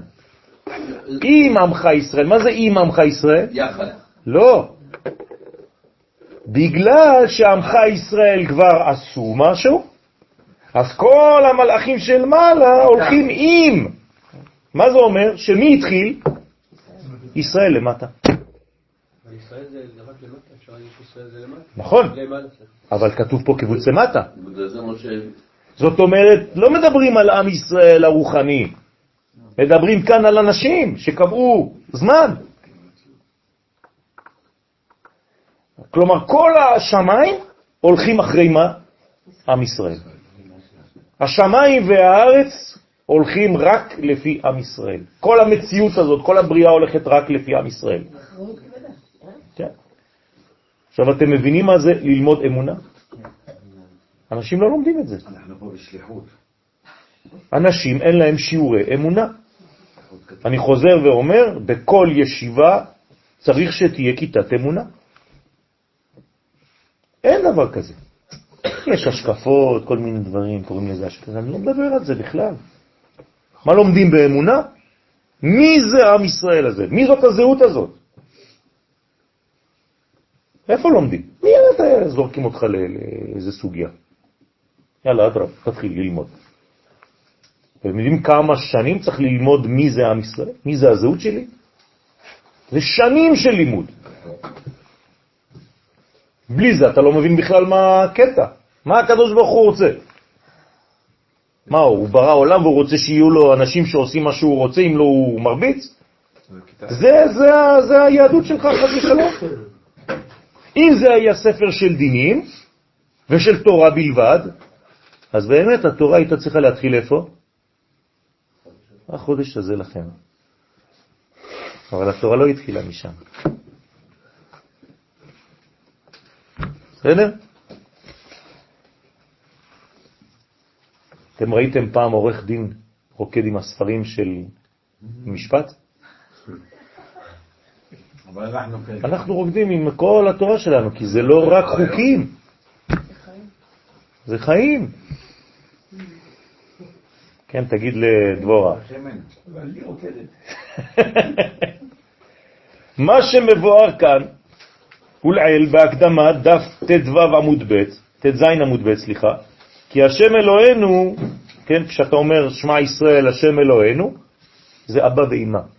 תכתוב בשמע ישראל, בסידור שלך, תכתוב שמה י' כו' כאבא, אלוהינו אמא. אז אתה אומר, שמע ישראל, שמע טוב, השם אלוהינו, אבא ואמא, כן? השם אחד. אז למה השם? כי השם שהוא עכשיו רק אלוהינו שלנו, היהודים, עם ישראל, יהיה השם אחד לכל האומות. כלומר, כל העולם יגלה את מה שבינתיים זה רק אנחנו מבינים. שזה אבא ואמא ביחד. נכון, שם אחד זה תוצאה של השם אלוהים. יפה. ומתי זה יהיה? ביום ההוא. כן. נכון. מה זה ההוא? כן. כמה זה בגמטריה ביום ההוא? כמה זה ההוא? 17, נכון? ההוא, טוב. כלומר, ביום הטוב שבכל ההיסטוריה, זה נקרא ביום ההוא, כשנגיע ל-17, עכשיו מה זה 17? תצמצמו עוד, שמונה. שמונה. זה 1 על 7. כשהאחד ישלוט על השבע, כשהאחדות האלוהית תשלוט על הזמן, זה יהיה שמונה. יהיה השם אחד ושמו אחד. אז אני רוצה לקחת את זה ליום העצמאות. איך הזמן? אנחנו שלטנו על הזמן. נכון. אנחנו גילינו את מה שהיה גנוז בחודש הזה, באנרגיה של החודש הזה באותו זמן. מתי זה גנוז יום העצמאות? מיום שהקדוש ברוך הוא ברא את העולם. אבל אני צריך ארבע אלף שנה כדי לגלות את זה. הבנתם? חמש אלף שנה ומשהו כדי לגלות את זה. אבל זה תמיד היה. תמיד זה היה. חיכיתי אלפיים שנה כדי לגלות שבכף ה' לחודש כסלב יש משהו ביקום שאני צריך לשלוט עליו. הוא היה כל שנה קום. והוא תמיד הוא היה. אפילו אדם הראשון כבר חגג את חנוכה. בחושך. לא, לא, לא, לא. עוד לפני. לא, לא, לא, לא לפני, אחרי. חודש, חודש שייך על פני תהום זה, זה, זה לפני האדם הראשון, הוא לא פה. כשאדם הראשון נברא, אז הוא סופר שמונה ימים, כי הוא רואה שהשמש הולכת ו... כי הוא נברא מתי? באלול, נכון? בחודש תשרה. העולם נברא בחודש אלול, והאדם הראשון בראש ראשון לתשרה. אז הזמן שם הולך ויורד, פוחת. עד מתי? עד חנוכה. לכן הגמרא אומרת שהוא ראה שהזמן הולך, הולך, הולך, הולך, הוא אומר, זהו, הכל הולך למות. עד שהוא הגיע לתקופה של חנוכה, והוא ראה שבעצם האור מתחיל לעלות. אז הוא ספר שמונה ימים. כך כתוב בגמרא. כלומר, מי חגג ראשון בהיסטוריה את חנוכה? אדם הראשון.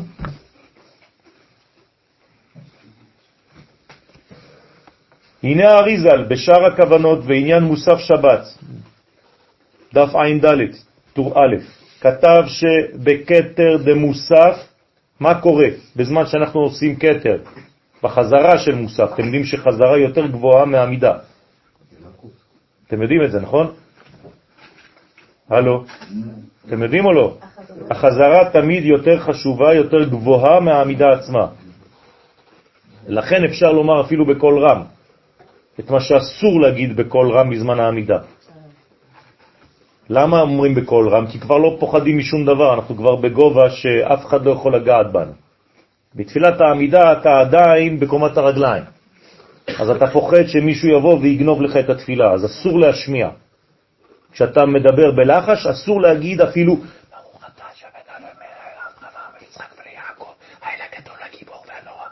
לא. גם האוזניים שלך לא צריכות לשמוע אפילו את הפה, לפי הקבלה.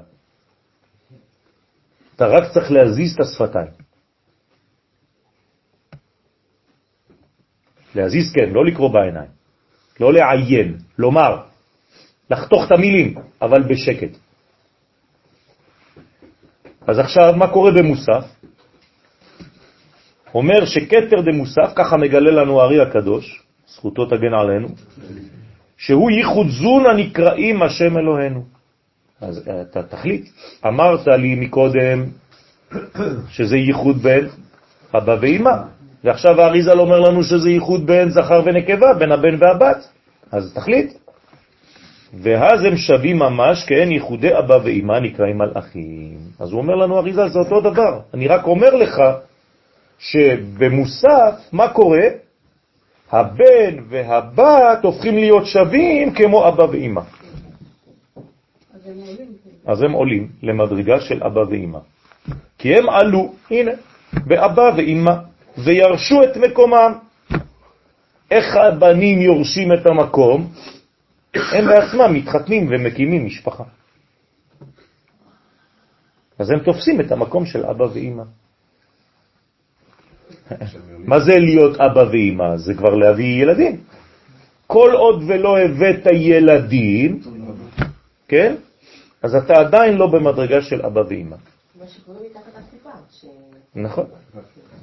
זה מה שמברכים אותם. ולכן חשוב מאוד שאבא ואמא ייכנסו לחופה עם הילדים שלהם. מאוד חשוב. זה לא סתם איזה סימבול. כן, זו הכנה. ואם לא, אז צריך לעשות תיקון להשלים את הדבר הזה. מה זאת אומרת? זאת אומרת שיש אה, עבודה. צריך לעשות אה, מדרגה שמשלימה את החיסרון שלא היה אבא בחופה, או אמא בחופה, או אבא ואמא. אז צריך להשלים את זה דרך דברים. בעזרת השם. היו כאלה שלא התחתנו כדת וכדין, והם הגיעו לארץ מרוסיה, הייתי בחתונה כזאת. ההורים שלהם נפטרו מן הסתם, כן. והם היו נישואים לזה. אז מי מכניסים במקום, אבא ואמא? אני לא יודע, הרב כץ אמר, תביאו את הנכדים. אז, אז יש... הנכדים היו בחופה. מי זה הנכדים? התולדות שלהם. לא, זה אבא ואמא שלהם, שחזרו בגלגול. חזרו בגלגול. וואו. הילד שלך היום, יכול להיות שהוא היה סבא שלך פעם, אבא שלך. לכן הם כל כך חכמים. לא רק שהם חכמים, זה, זה, כן. זה מדרגה אחרת, זה מדרגה של בעצם אתה צריך לדעת, זה, זה התיקונים. לפעמים יש לך אימא ובת, שבעצם זה היה הבת והאימא. היא לא השלימה את העבודה שלה, אז היא באה לעשות את הדבר ההפוך. הכרתם את אה, הילדה הקטנה שקראו לה ענאל? שמעתם, כן? אז אני הכרתי אותה אישית. הייתה באה אלינו הרבה, כל הכפר. ואז אה, היא סיפרה שהיא בעצם באה כי אימא שלה לא עשתה את העבודה בגלגול הקודם. אז עכשיו היא הפכה להיות האימא, היא הייתה האימא, אז היא חזרה כמו הילדה. והאימא הייתה הילדה שלה, היא חזרה כמו אימא. זה קבלה. לא יודעים דברים כאלה, מקבלים. לא? מקבלים, זה קבלה. מי שלא מקבל, לא יודע. לא ממציאים דברים כאלה. זה לא דמיון. לכן מי שיודע, יודע. מי שלא יודע, והוא שואל איך יודעים, זאת אומרת שהוא עוד לא קיבל. מה זה יודע? מתחבר. לא. אם אני לא יודע, אני, אסור לי להמציא דברים. אני לא יכול להמציא דברים.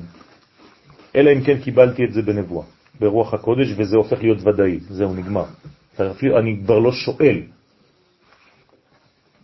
והזמן, קובעים את הזמן לא בצורה של הנבואה. זה, לא- זה נבואה? זה נבואי, זה גם נבואה? בוודאי. זה רוח הקודש ששורה על האדם. הרי מה זה בית דין? איך נקרא בית דין? אלוהים. בקרב אלוהים תשפוט. אלוהים זה בית דין. כלומר, זה אלוהים בעולם הזה. כלומר, מה זה ישראל? הקדוש ברוך הוא בעולם.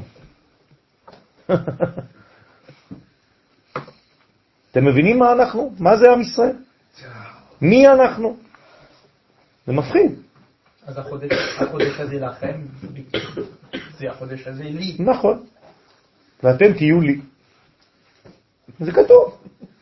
אתם תהיו לי. אתם ואני אחד. מה אומר הזוהר הקדוש? קודשא בריחו ישראל ואורייתא חד. הילד ועם הקדוש ברוך הוא. נכון. טיול. סליחה, יש לי שאלה. סליחה.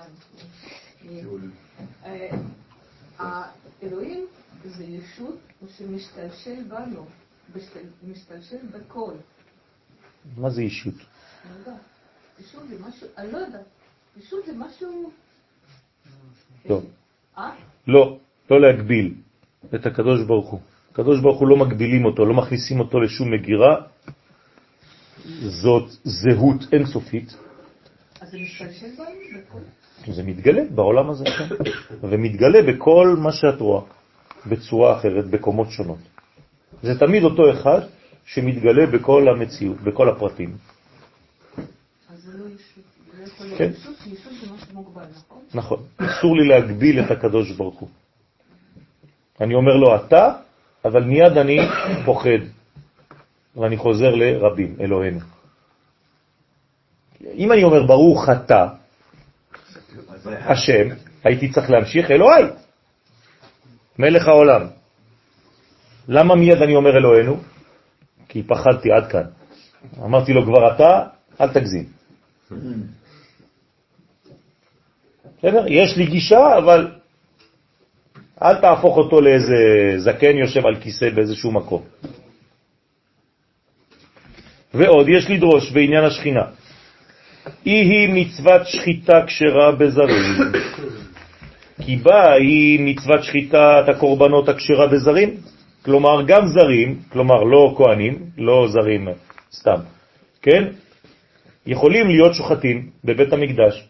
אני לא צריך שהשחיטה שאני מביא קורבן בבית המקדש תהיה על ידי הכהן. כלומר, שחיטה כשרה בזרים. רוצה לומר שתפילת הזרים נחשב להם כאילו נשחטו כקורבנות לפני השכינה.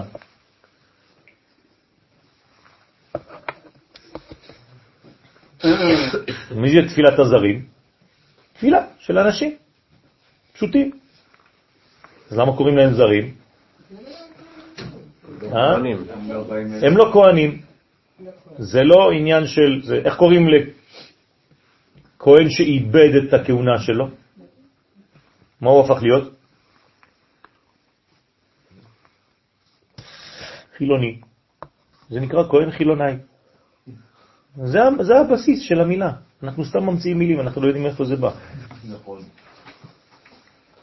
בסדר? אז כולם כהנים? תלוי, תלוי. העם ישראל ב- בכללותו הוא נקרא ממלכת. לא שכולם כהנים. הגוי הוא ממלכת כהנים. בסדר? אבל האנשים בפרטיות, הם יכולים להיות הכל, או כהן, או לוי, או ישראל. אבל יכול להיות שהיינו פעם, למשל, מי שהוא בכור, הוא כהן. זה אני כהן? אני בכור, אמיתי, ראשון.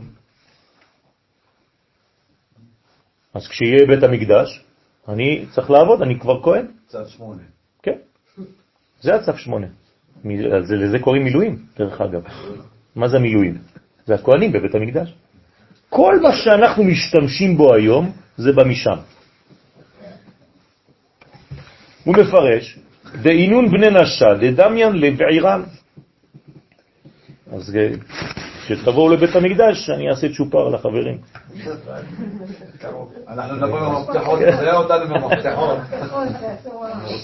שהזרים הם בני אדם, רק מי שיש לו את השלושה מפתחות אני אכיר בו. אני אעביר אותו ראשון, נגיד לזה, יש לו סימן.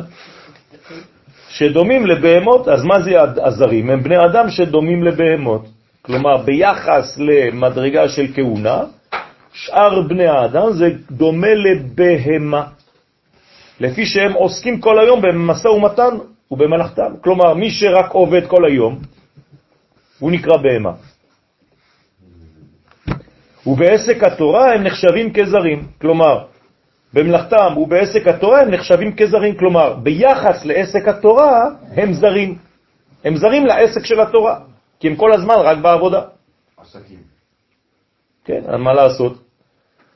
אז תלמד קצת. כל יום תקדיש, לפ... אפילו דקה. דקה, אתה אפילו לא פתחת את הספר, אבל לפחות קבעת דקה. תקרא משהו. אתה יודע מה? רבע דקה. אתה יודע מה? תגיד רק שמע ישראל, אדוני אלוהינו, אדוני אחד, פעמיים ביום. זה לא חינוכי מה שאני אומר, אבל זה המינימום של המינימום שצריך לעשות. ולכן מי שאומר פעמיים שמע ישראל בבוקר ובערב, כאילו למד תורה. דאילן דלה משתדלה באורייתא. עכשיו, מי זה האנשים האלה, שהוא קורא להם זרים והוא קורא להם בהמות? כי אלו שאינם עוסקים בתורה. צריך למעבד בהון קורבנין אצלות אינדית, קריבו, ליקוד שבריחו, צריך לעשות ולתקן אותם, שיתפללו כראוי. למה הם לא מתפללים? מאיפה הם מקבלים את כל הכוח שלהם? ממי הם חיים בכלל? מי נותן להם כוח לנהוג, ברכב עד לעבודה וללכת ולעשות טיפולים וע- ועשיות וציורים? מי? אם זה לא קודשא בריחו. מה, אני עשיתי משהו פעם מהכוח שלי? חס ושלום. כל כולי זה רק זרוע. אני בעצמי מכחול. מישהו מחזיק אותי. שאז הם נחשבים בתפילתם כמו שהקריבו את עצמם לקורבן. אז לפחות תתפלל. שהוא השכינה. רוצה לומר על ידי שמכוונים בתפילתם נחשב להם כאילו שחטו את עצמם והקריבו איבריהם על גבי המזבח.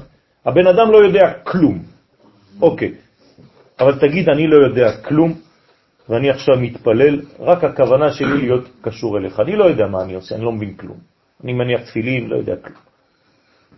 אבל הכוונה שלי זה לעשות רצונך, ואני לא יודע. יפה.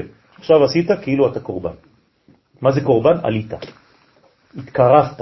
לא במובן השלילי, קורבן, אתה מת. עכשיו עלית. עכשיו אתה יכול לקבל שפע עוד יותר גדול. חבל. כי תפילה במקום שחיטה וקורבנות, והקרבת קורבנות היא. אז אם אתה מתפלל, כאילו הקרבת בבית המקדש כל יום, למה אתה לא מתפלל? למה אתה לא מתפלל? ואם מתקרבים בצלוטין לקודשא בריחו, ואם מתקרבים בתפילתם לקדוש ברוך הוא, וסבלים כמה מחתשים, וגם סובלים כמה איסורים לכפרת אבונותם. הרי אם אתה בוכה בתפילה, אם כואב לך בתפילה, אתה שמח, כן? אבל אתה מרגיש את החיסרון, כי אם לא, אתה לא יכול להתפלל. אז ברגע שעשית את זה, הקדוש ברוך הוא יסיר לך את זה מהבעיות שיהיו לך בעבודה. כי עברת כבר את הניסיון איפה? בתפילה. אז זה מינוס בשביל העבודה, בעבודה יהיה לך כיף. זה יזרום. כמו בתורה, מי שלומד תורה וקשה לו, אז זה בעצם תיקון על מה שהוא עושה בחוץ. אם אני קורא וקשה לי ואני מנסה ואני מתאמץ, כל המאמצים, כל האנרגיה שהוצאתי על הלימוד, זה פחות שאני אוציא על העבודה. כלומר, בעבודה, שהכל יזרום טוב. כי השתגעתי כמעט בלימוד. מתתי על הלימוד. אז הקדוש ברוך אומר, אתה יודע, עשית כזה מאמץ בשביל הלימוד, אני אסיר לך את המאמץ הזה בעבודה שלך. כי אתה כל כך דואג לי, אתה כל כך דואג לרעיון האלוהי בעולם, אתה כל כך רוצה לגלות אותי, אתה עובד בשבילי. אומר לך הקדוש ברוך הוא, אז גם אני אעזור לך, שיהיה לך עוד יותר זמן לעבוד בשבילי. אז יהיה לך, לך יותר מהר שם. בלימוד. כן, בלימוד ובתלמוד, ללמוד וללמד. הדאוד הכתיב זה שכתוב שבני ישראל אומרים לקדוש ברוך הוא, כי עליך הורגנו כל היום, הנה. כל היום אני, אנחנו מתים בשבילך, אני מת עליך. כן, צריך להגיד לקדוש ברוך הוא, אני מת עליך. כל היום, עליך הורגנו כל היום. פירוש, אנחנו מקבלים עלינו ייסורים ועול התפילה, שעל ידי זה אנחנו חושבים כאילו נהרגנו לפניך. כלומר, כל פעם שאני מתפלל, אני כאילו הולך למות. נו, אז כל יום אתה קם לתחייה אחרי התפילה. כן. פעם אחת. יאללה, צ'ופר. נחשבנו כצון טבחה, כמו צון לטבח, עד שאנו נחשבים כצון העומד לטבח ולשחיטה, לקורבן לפניך. רק ההרגשה הזאת, שנייה, שנייה אחת. גם אם אחרי זה אתה כבר תשכח כל הכוונות, כל הזה, כבר לא תעשה שום כוונה, כלום. רק לפני, אתה בא, אתה הולך להתפלל, שנייה, לפני שאתה מניח תפילין, שנייה. לא רבע, ש... דקה, שנייה.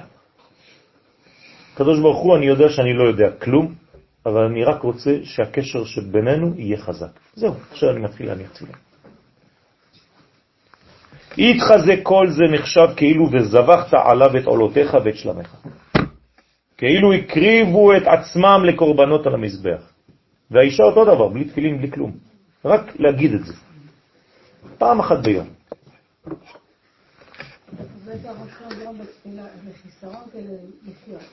לא צריכה לגרום, החיסרון הוא כבר נמצא. רק להרגיש את זה, שאת בעצם לא חיה אלא ממנו. אני הווה מהווייתו. אין לי הוויה עצמית. דדע שאיסורים ותפילות אלו, שזיב לו ממיתה דמלאך המוות. אז הדבר הזה מציל אותם שלא ימותו על ידי מלאך המוות. אז כשהם ימותו, מי יהרוג אותם? לא מלאך המוות. אז מי? הקדוש ברוך הוא בעצמו. זה נקרא מיטת נשיקה. הקדוש ברוך הוא יבוא ישים את הפה שלו על הפה של האדם וישאב ממנו את הנשמה. זה נקרא מיטת נשיקה. מי ש... בלי מתווך. מי שרגיש, אז עכשיו הוא בוכה. הדאו דכתיב זה שכתוב אדם ובהמה תושיע השם. אנחנו מבקשים ישוע אם אנחנו או אדם או בהמה. ולפעמים אני מרגיש בהמה. אין מה לעשות, זה נכון, לפעמים אני מרגיש בהמה. הלוואי ומדי פעם אני אדם. אז מי זה אדם? אדם הם תלמידי חכמים, ובהמה הם עמי הארץ. את שניהם תושיע השם. את התלמידים וגם על ידי לימוד תורתם, ואת עמי הארץ על ידי תפילתם וקבלת האיסורים. אני לא מזלזל במי שעובד כל היום, אבל אני אומר לו,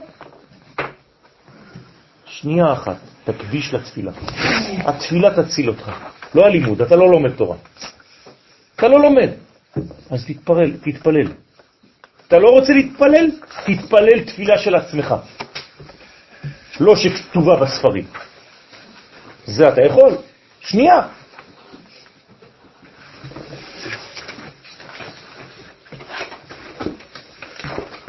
יש אנשים שלא יודעים להתפלל, אבל כל תפילה שלהם זה קורע את העולמות. למה? כי הם מתפללים מבפנים. מהתפילה שלהם הם לא צריכים לא סידור ולא כלום.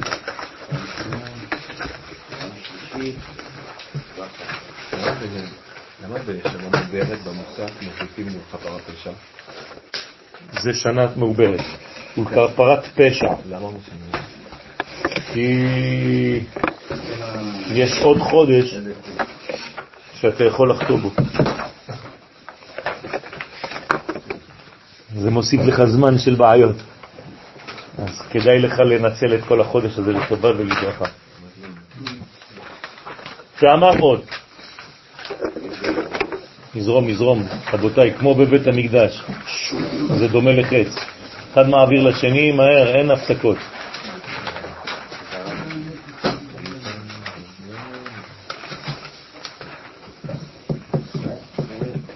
אוריאל, אוריאל, תביאו כיסא בבקשה. לא, לא, אני רוצה שהוא יבוא לפה. בוא לידי בוא.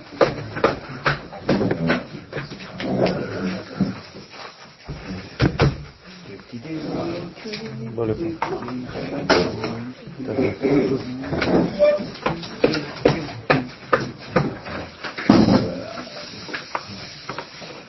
שמאלי מיכאל, מעין הרע. השלמה טהורה. ואמר עוד, ואילן דעובדי הוא כבעירין דחקלה, ואלו עמי הארץ שמעשיהם כבהמות השדה, רוצה לומר לא רק שנדמים לבהמות, אלא שגם מעשיהם כבהמות השדה. דאכלין בלצלוטין, אוכלים בלי תפילה, רוצה לומר שאוכלים קודם תפילת שחרית. כן? אסור לאכול לפני התפילה. מיתת הון יהיה כבעירין דחקלה, חז ושלום. עונשם הוא שמיתתם תהיה כמו בהמת השדה. הם ימותו כמו בהמות השדה. ושחית לו מלאך המוות, ומי יבוא חז ושלום לקחת מהם את החיים? שוחט אותם מלאך המוות. מידה כנגד מידה. למה? כשם שחייהם היה כמו בהמות, כך מיתתם כבהמות. מפחיד, לא? אז תפיצו את השיעור, תפיצו את השיעורים. ולא עוד ולא די שישחוט אותם המלאך, מלאך המוות, אלא בסכין פגומה. כשחיתלון, אלא ששוחט אותם בסכין פגומה. סכין זה נקבה, כן? זאת אומרת שחז ושלום, מה זה הסכין פגומה שעושה השחיטה? השחיטה היא פסולה.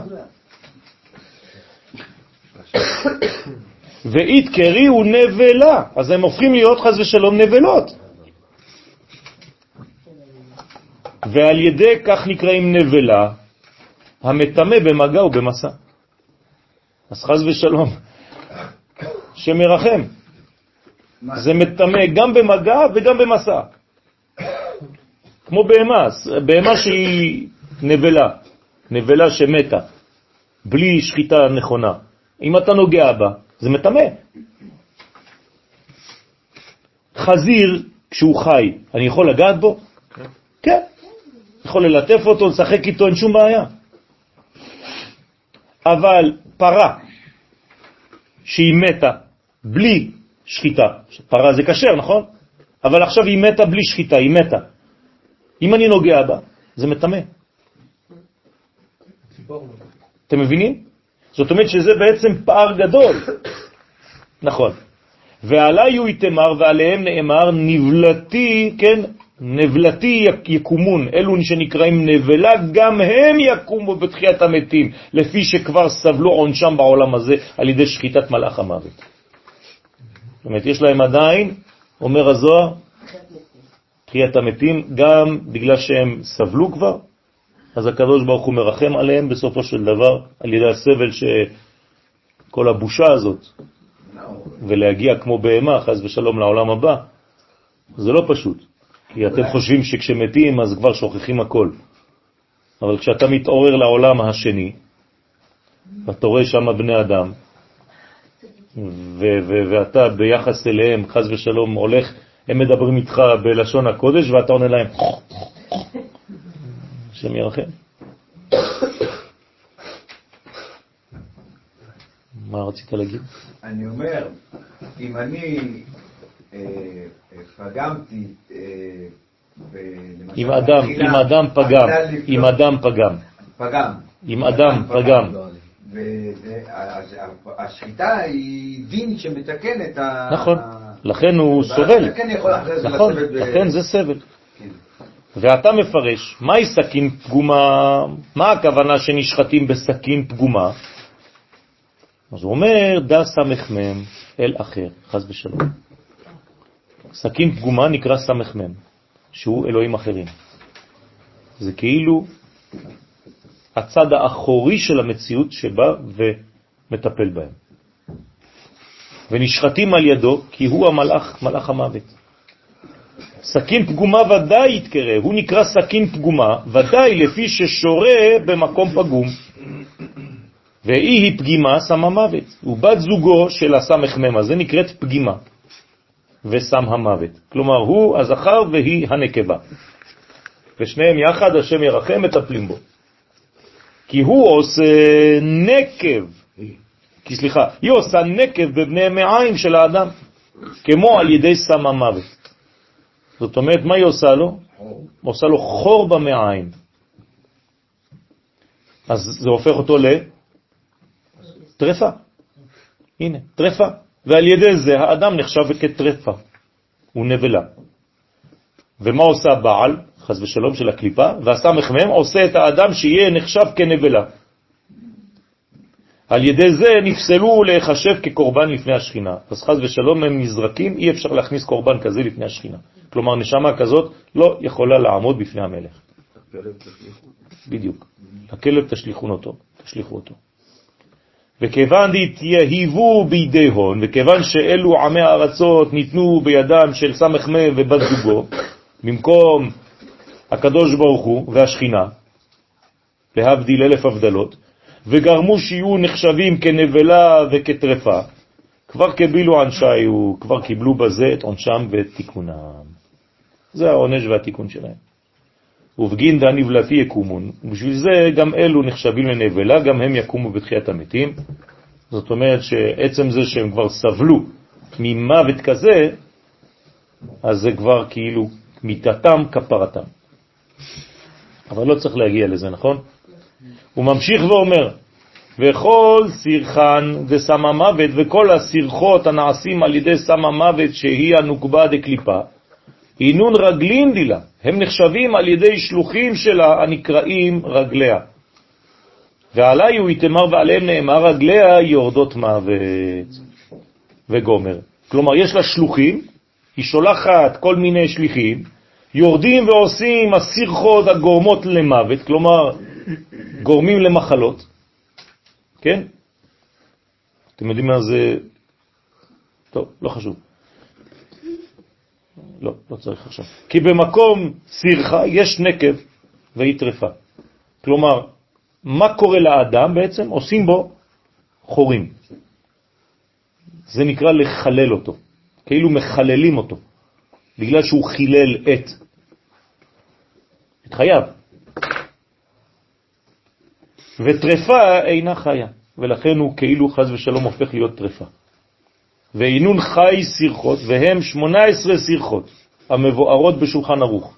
כלומר, יש בשולחן ערוך, בעניין של כשרות, 18 דברים, 18 דברים שגורמים ל... טרפה. לטרפה. למה זה לא עובד? מלא הזיכרון.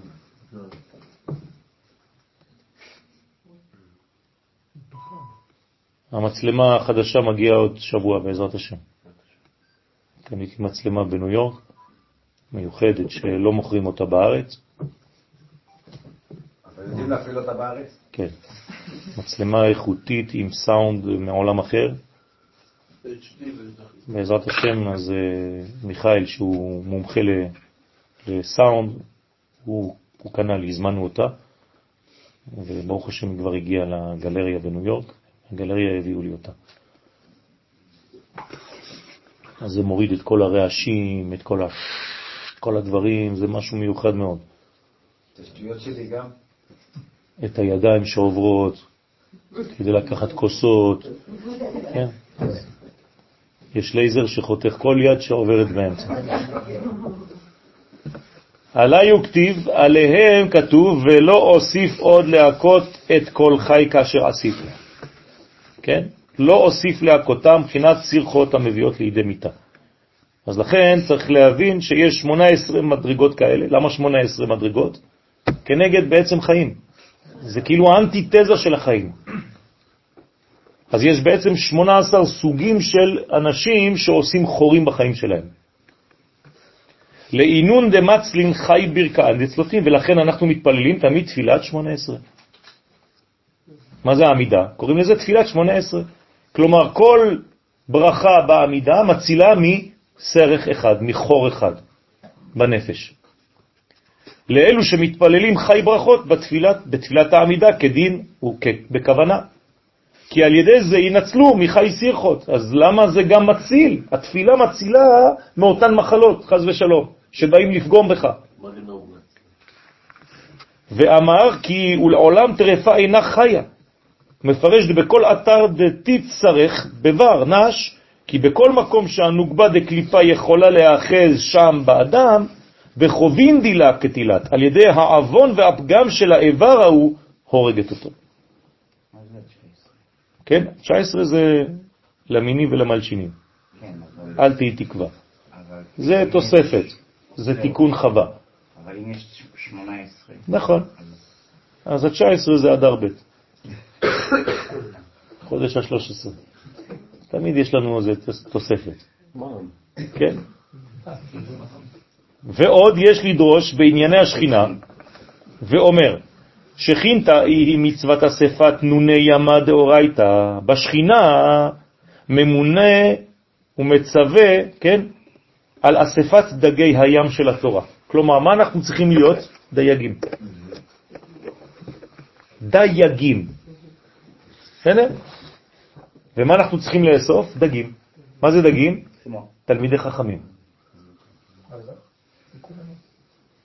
שהם תלמידי חכמים שבכל חיותם הם בתורה כמו דגים שחיים בים. זה תלמיד חכם. כל היום הוא תורה. לא חשוב מה הוא עושה, אתם מבינים? זה תורה.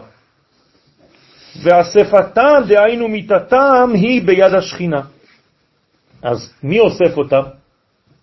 הדייגת. כן, השכינה. זה לא מלאך המוות. דאיתמר בהון שנאמר בדגים בחולין, דגים וחגבים אינם טעונים שחיטה, ולכן לא צריך לשחוט דג.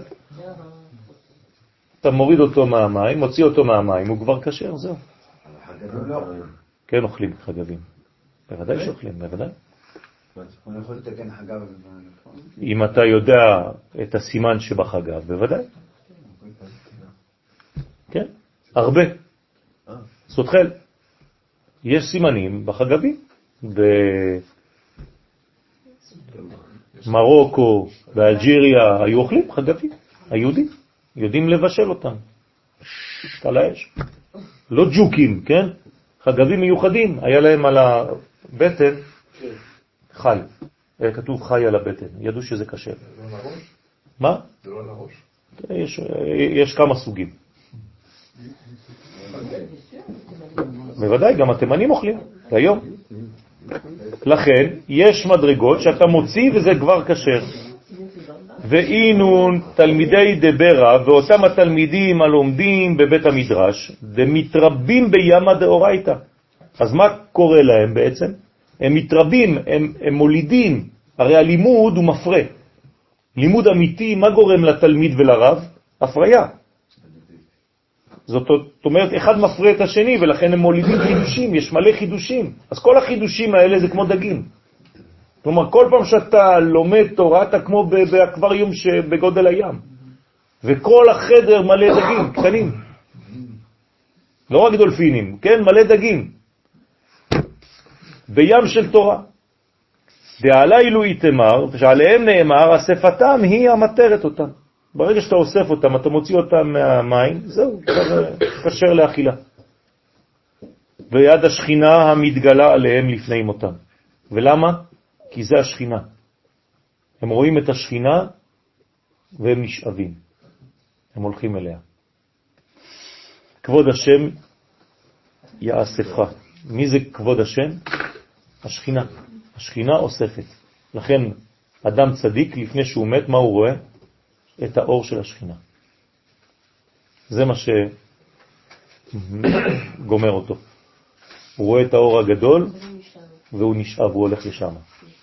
הוא עוזב כבר את הגוף. והיא מצלת אותה מן המלאך, מן מלאך המוות. הדאו דכתיב, זה שכתוב אצל מיטתו של אברהם אבינו, ויאסף אל עמיו. אצל הצדיקים כתוב ויאסף, כלומר אוספים אותם, לא שוחטים אותם. ויאסף אל עמיו, דהיינו על ידי השכינה. ומה זה אל עמיו?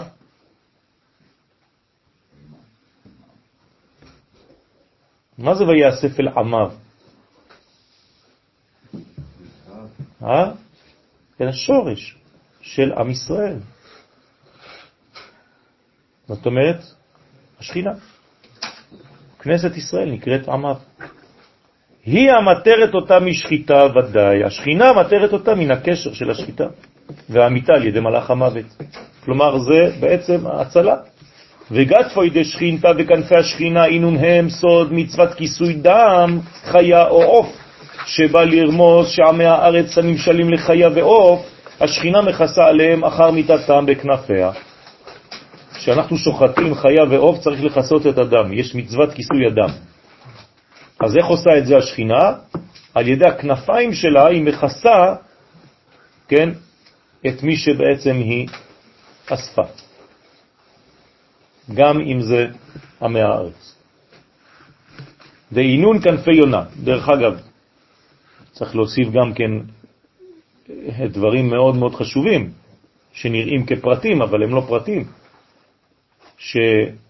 שהמיטה בארץ ישראל היא שונה לחלוטין מאשר מיטה בחוץ לארץ. מי שמת בארץ ישראל, המיטה שלו היא שונה לחלוטין. כי בארץ ישראל השכינה שולטת. אין אה, כאן אה, עניין של אה, יצר של סמ"ם ונחש וכל הקליפות האלה. ומי שקבור בארץ ישראל כתוב שהוא קבור תחת המזבח. אדמת הקודש זה לא סתם. עכשיו אני אגלה לכם סוד. הפחד הכי גדול שלי זה למות בחוץ לארץ, כל פעם שאני יוצא. ממש נקודת ממש, היציאה? כן. אני מפחד מזה. כל פעם שאני יוצא, אני, אני מפחד למות שם. ולמות בשבת, רק להבין את העניין הזה. זה עוד מדרגה. זה עוד מדרגה. למות ביום שישי זה הכי טוב. להיקבר ערב שבת. זה אין מדרגה יותר גבוהה מזה. עד 120, כן? לא למות זה עוד יותר טוב. בקרוב, אה, כן? בביאת המשיח יהיה כבר שינוי מהותי לכל הדברים. אבל בינתיים זה מה שיש. שהמצוות הן כנפי השכינה נקראות יונה, נקראת יונה, ועמי הארץ שאינם זוכים שתהיה מיתתם על ידי השכינה, עם כל זה ואילן אינון כנפי מצווה דמחסיין על דמי הון, בזכות המצווה שעשו בחייהם, כן, למשל יישוב ארץ ישראל, זו מצווה גדולה מאוד. אדם שלא מבין כלום, לא לומד, לא מתפלל, לא עושה כלום, עצם זה שהוא חי פה, זה כבר מחפר עליו. וכיפר אדמתו עמו. פסוק. נכון. ישראל נקראים צדיקים בארץ ישראל. השכינה מכסה בכנפיה על דמם, שנשפכו על ידי שחיטת מלאך המוות, דהיינו על הנפש החיוני השוכנת וחופפת על גוף המת והולכת עמו בקבר. אז זה, בעצם יש נפש שנשארת בקבר, הבלה דגרמה, אז מלווים אותו החלק של נקרא, כן, הכנפיים, חופפת על הגוף. שאלה שלטין, דלה שלטין עליו קלבין דאינון חציפין. לא ישלטו עליהם הכלבים שהם חצופים. זאת אומרת, כל הקליפות. אדם שחז ושלום אין לו שמירה, זה מלא מלא מלא קליפות כמו כלב. והכלבים עזי נפש, דאינון מלאכי חבלה. כן, זה נקראים כל המלאכים, מלאכי חבלה, שהם דומים לכלבים. כלומר, אותם מלאכים שהם מלאכי חבלה, מי שרואה אותם, חז ושלום, הוא רואה בעצם צורה של כלב, עם רגליים של אדם.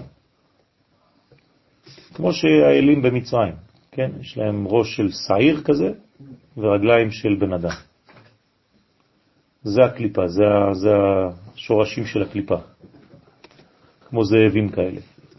דלה ישתה דעון בהון מרי חובים, וגם מכסה השכינה, עליהם, מכסה השכינה עליהם, שלא יכירו ולא ירגישו בהם, בעלי החובות. זאת אומרת שיש להם שמירה ולא רואים אותם. כאילו הם, הם עיוורים, אותם uh, כלבים, הם רק מריחים, הם מתקרבים, כן? אם אתה יודע לעשות את עצמך, אתה מכוסה על ידי השכינה, יש לך איזה מין גלימת העלמות, אז לא רואים אותך. שהם המקטרגים והמסטינים על מעשה בני אדם. ואמר הכי וכן כתוב, הדם הוא הנפש, כי הנפש מלובשת בדם של האדם. ועפרא דמחסיה עליו, ועפר שמחסים על המת, רמיז נרמז בפקוס, בפסוק, הנה ברוך שכיוונו, וכיפר אדמתו עמו, שעל ידי שמחסים אותו בעפר יתכפרו כל עוונותיו. ואפר ארץ ישראל זה עוד יותר חשוב, כי זה אפר של המזבח. כן. למה אנחנו שמים, זה, זה מתוגע על הבן, כאשר האבא ניתן לשים עפר על, על עיניו של האבא?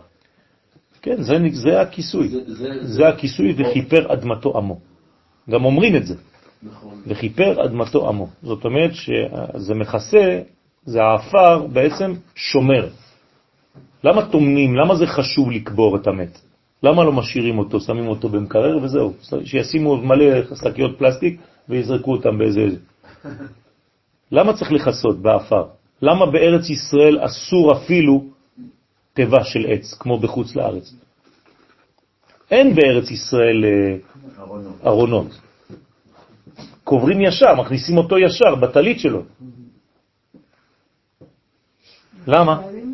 מה? מה זה חיילים? גם חיילים, מוציאים אותם מהארון. לא, אם הם מה לא? חלקים... זה רק אם- אם זה חלקים. חיילים בארון כחוק. בגלל שיש כאלה שבאים חלקים. אז אז מי ש... לא ידעתי את זה. כן. צה"ל קוברים בארון. אני יודע רק... אה, אתה ידעת שזה ככה? אני יכול יודע להיות רק... שהכל אה, בגלל שהוא ההרוג. לא, אבל רק בגלל שיש חלקים אז עשו את זה לכולם. מה לא? בטח. סגור? זה מעניין מאוד, מעניין מאוד. טוב, בין כה וכה חיילים אין להם בכלל אה, חיבוט הקבר, אין להם כלום. מי שנהרג ככה במלחמה זה בגלל שהוא משורש ישראל, והוא נהרג על זה שהוא בעצם מסר את נפשו. אז אף אחד לא מגיע למח- למחיצתו בכלל.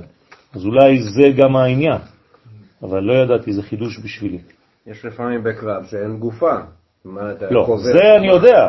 זה, זה, זה אני, זה ברור, אבל, נכון. אבל, אה, אבל בחייל אה, רגיל, כדי שלא, אז אה, רק בעצם בגלל זה. כן.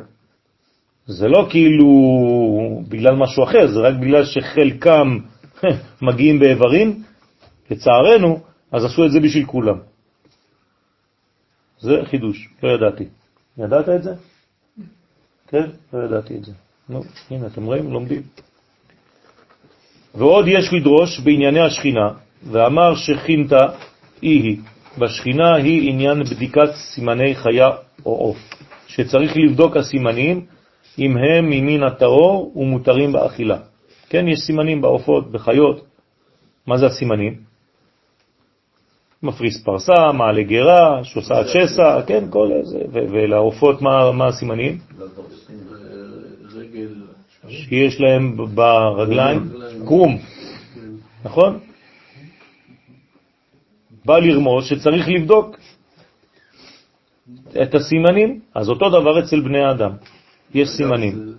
זה שלושת התקופות, עבר עתיד והווה. כי פרסה זה קדימה. נכון, מה זה פרסה? זה עתיד. מה זה מעלה גרה? זה עבר. עבר, יפה, ושוסע שסע זה הווה. כלומר, חיבור. לעם היהודי יש את הכל, יש את העבר, הווה ועתיד. נכון, יפה מאוד. סימנים יפים. נו. לכן מבני נשא דדמיין לחייבן ובאירן ועופין, על אותם בני אדם הדומים לחיות ובהמות ועופות. אתם זוכרים שלמדנו על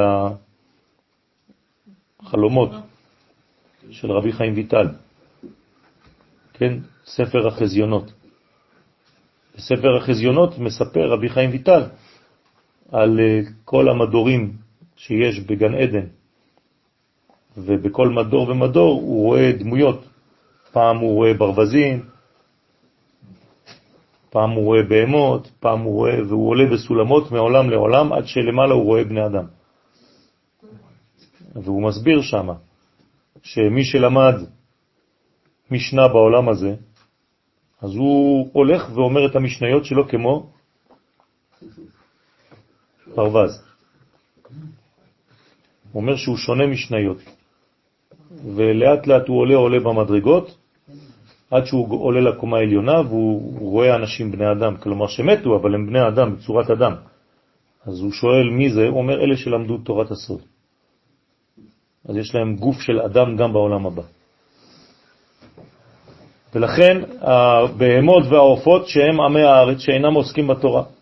רוצה לומר, הקדוש ברוך הוא בודק אותם אם הם שמחים בייסורים. ומקבלים אותם באהבה.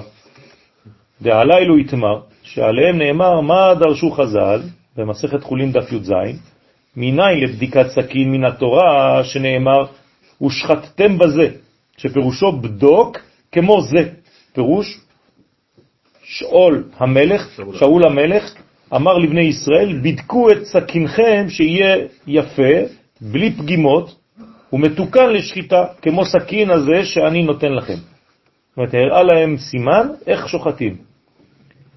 הוא בא לרמוז על בדיקת סימני עמי הארץ. זאת אומרת שיש כאן בזוהר רמז למדרגה פנימית יותר, למי אתה דומה בעצם. דהיינו סבלין מחתשים, שהם סובלים ייסורים, והקדוש ברוך הוא בודק אותם בזה, אם הם מאמינים שהייסורים הם לטובתם, לטובת נפשם. כלומר, גם בזה בעצם זה העניין של הבדיקה. איך בודקים עמי הארץ? אם הם מבינים שהכל לטובה, שהקדוש ברוך הוא מנסה אותם גם אם יש להם עכשיו בעיות, גם אם יש להם איסורים, הם מקבלים את זה באהבה והם אומרים, הקדוש ברוך הוא, אנחנו יודעים שהכל ממך והכל טוב. גם אם זה קשה, זה לא פשוט בכלל. כמו דאו כמו, כמו שפירשו חז"ל בזוהר פרשת ויקל, על הכתוב כי עליך הורגנו כל היום, פירוש אלו הסובלים איסורים קשים. אבל מה? מקבלים אותם באהבה. אז מה קורה לאנשים כאלה? נחשב להם כאילו נהרגו בכל יום על קידוש השם. ועל כל זה, ובכל יום מעלה מניחים צלוטין, ובכל יום דהיינו לעולם אינם מניחים ואינם מבטלים מלהתפלל שלוש פעמים בכל יום. כלומר, חוק ולא יעבור. לא חשוב מה יהיה, מתפללים שחרית, מנחה וערבית. כן, שזה ראשי תיבות שמע. זה שמע ישראל. ובדיק לון קודשא בריחו בכמה מכתישים. הוא בודק אותם הקדוש ברוך הוא בכמה איסורים, אם מקבלים אותם באהבה. רוצה לומר שבודק אותם הקדוש ברוך הוא בשני דברים, אם הם מתפללים כראוי, וגם אם הם מקבלים את האיסורים באהבה. ועוד מה שכתוב, ושחטתם בזה, בא לרמוז כי ואמרים זה לזה בצלופים ואומרים זה לזה, שבזכות תפילתנו קודשא בריחו פריק לן מדינה דבעירן וחייבן וערעה. הקדוש ברוך הוא פדה אותנו מלהיות דיננו כמי הארץ, שנמשלים כבהמות וחיות הארץ. והאל לן למהווה לן חולקה במלאך היה, והביא אותנו שיהיה לנו חלק בין תלמידי חכמים הדומים למלאכים.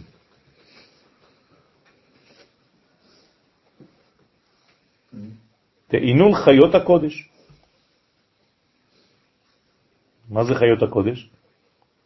איפה אתה רואה כאלה חיות? בבתי ספר. כולם חיות הקודש. כל התלמידים, לא? שהם נחשבים לחיות הקודש ולא לחיות השדה. כן, בארץ ישראל, כן, כמובן. דקרן זה לזה, שקוראים זה לזה ואומרים קדוש, קדוש, קדוש. זאת אומרת שכל אחד מקבל רשות מהשני. לגלות קדושה משולשת. וכן אלו המקבלים האיסורים באהבה, דא יהיו קדוש, הוא נקרא קדוש. כלומר, מי שמקבל את האיסורים שהוא עובר בחיים שלו באהבה, כלומר לא מתלונן כל הזמן, הוא נקרא קדוש. והתקדש שמי דקודשא בריחו על ידי, לפי שמתקדש שמו של הקדוש ברוך הוא על ידי אדם כזה. הוא מקדש שם שמיים כל הזמן. רוצה לומר שנחשב כאילו נהרג על קידוש השם שנקרא קדוש. אז מה הוא יכול לצפות? ויהיה לחולקה ב. בזכות זה יהיה גם חלקו בקדוש ברוך הוא. זאת אומרת, יש לו מעלה גבוהה מאוד. ועוד מרומז בפסוק ושחטתם בזה, שמילת זה מספרו 12. דא, א', ד', נ', י', מה שכתבנו בלוח. כלומר, כל שם אדנות. 12 אותיות. זהו כנגד י"ב אותיות של שם אדני מלא. אז מה קורה באותיות האלה? דבי דן קודשה בריחו כל נזיקין שבשם זה דן הקדוש ברוך הוא כל דיני נזיקין. כן, זאת אומרת שיש אה, מדרגות. למשל, אתן לכם סימן, כדי שתבינו את, ה, את הסודות שיש כאן. אתם רואים פה שיש לנו דלת. ומתי אנחנו אומרים שיש דלת בחודשים? תמוז אב ואלול. דלת פשוטה לשווים, כתוב. אתה רואה שזה בחודשים. פה כתוב נון. זה כל החודשים האלה הם תשרי חשבן כסלו, זה נון אחד שלמה. אחרי זה טבת, שבט אדר, זה י'. כלומר, כל מה שאתם רואים פה זה דברים אמיתיים, זה לא סתם אותיות שאין להם תוכן. זאת אומרת, בניסן, אייר וסיוון אתה באלף. אז אם אני לוקח את הניסן למשל, אני רואה שהאות היא א', זאת אומרת שבניסן הכל ניסי, זה לא מהעולם הזה. הנס הוא בא מלמעלה. אבל אם אני עובר לאייר, אני רואה שזה יורד הכי למטה. אז לכן יש יום העצמאות. ובתמוז, מה קיבלתי? פה. לכן, מתן תורה, באיזה מסכת זה מופיע? מסכת שבת, דף פה. פה. הכל בנוי ככה. בסדר? שני דלתים ושני יהודים. אז זה- זה אותם מנגנונים או מנגנונים... איפה יש? שני דלתים ושני יהודים? אני רואה רק דלת אחת ויוד אחת. כן, אז ד' בתמוז וד' ב... אה, יפה. זאת אומרת שבאדר אני במדרגה של סוף, של דלת. שאני עובר לאן? לתחילת השנה. אז זה מדרגה אחרונה פה. ד' שמגיעה לאלף, נכון. ופה איפה הדלת, הדלת הראשונה? פה. בתמוז. ניסן, אייר, סיוון, תמוז. כלומר, מה קרה בתמוז? זאת הדלת הראשונה. מה קרה בתמוז? קיבלנו את התורה. גם אם אה, לא קיבלנו, נתנו לנו. אז הרבה הרבה סודות יש פה. אז יש הקבלה בין אב לבין. לא, אייר. אייר. אתם רואים את האותיות, אותן אותיות שחוזרות, כן? אתם, אתם יכולים לראות הקבלה בין חודשים. כלומר, יש לכם פה שיעור שלם. כן, זה- זה שנה. של שיעור פה. זה שליטה בזמנים פה. כן. מה? הארי פוטר. הארי פוטר זה קטן. כן, הוא פוטר כבר. היא, מי שכתבה את זה, היא בעצם למדה. היא הלכה ללמוד כל מיני דברים כדי לבנות על סמך זה את הסרט. זו אישה חכמה שבנתה עולם שלם על כל מיני יסודות של קבלה. ועל כל אילן דקטלין חד לחברה, ועל כל אלו שהורגים אחד לחברו, כל אילן דגזלין, על כל אלה שגוזלים זה מזה, כולם נידונים בשם אדני שהוא אותיות דינה. חד ושלום.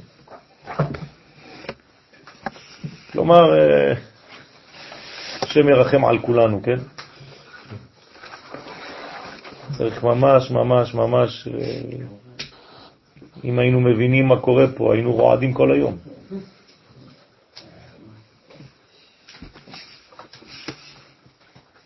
אין, אין, צריך להיות ישר, צריך להיות אדם טוב, צריך להיות אדם ישר בעולם, צריך...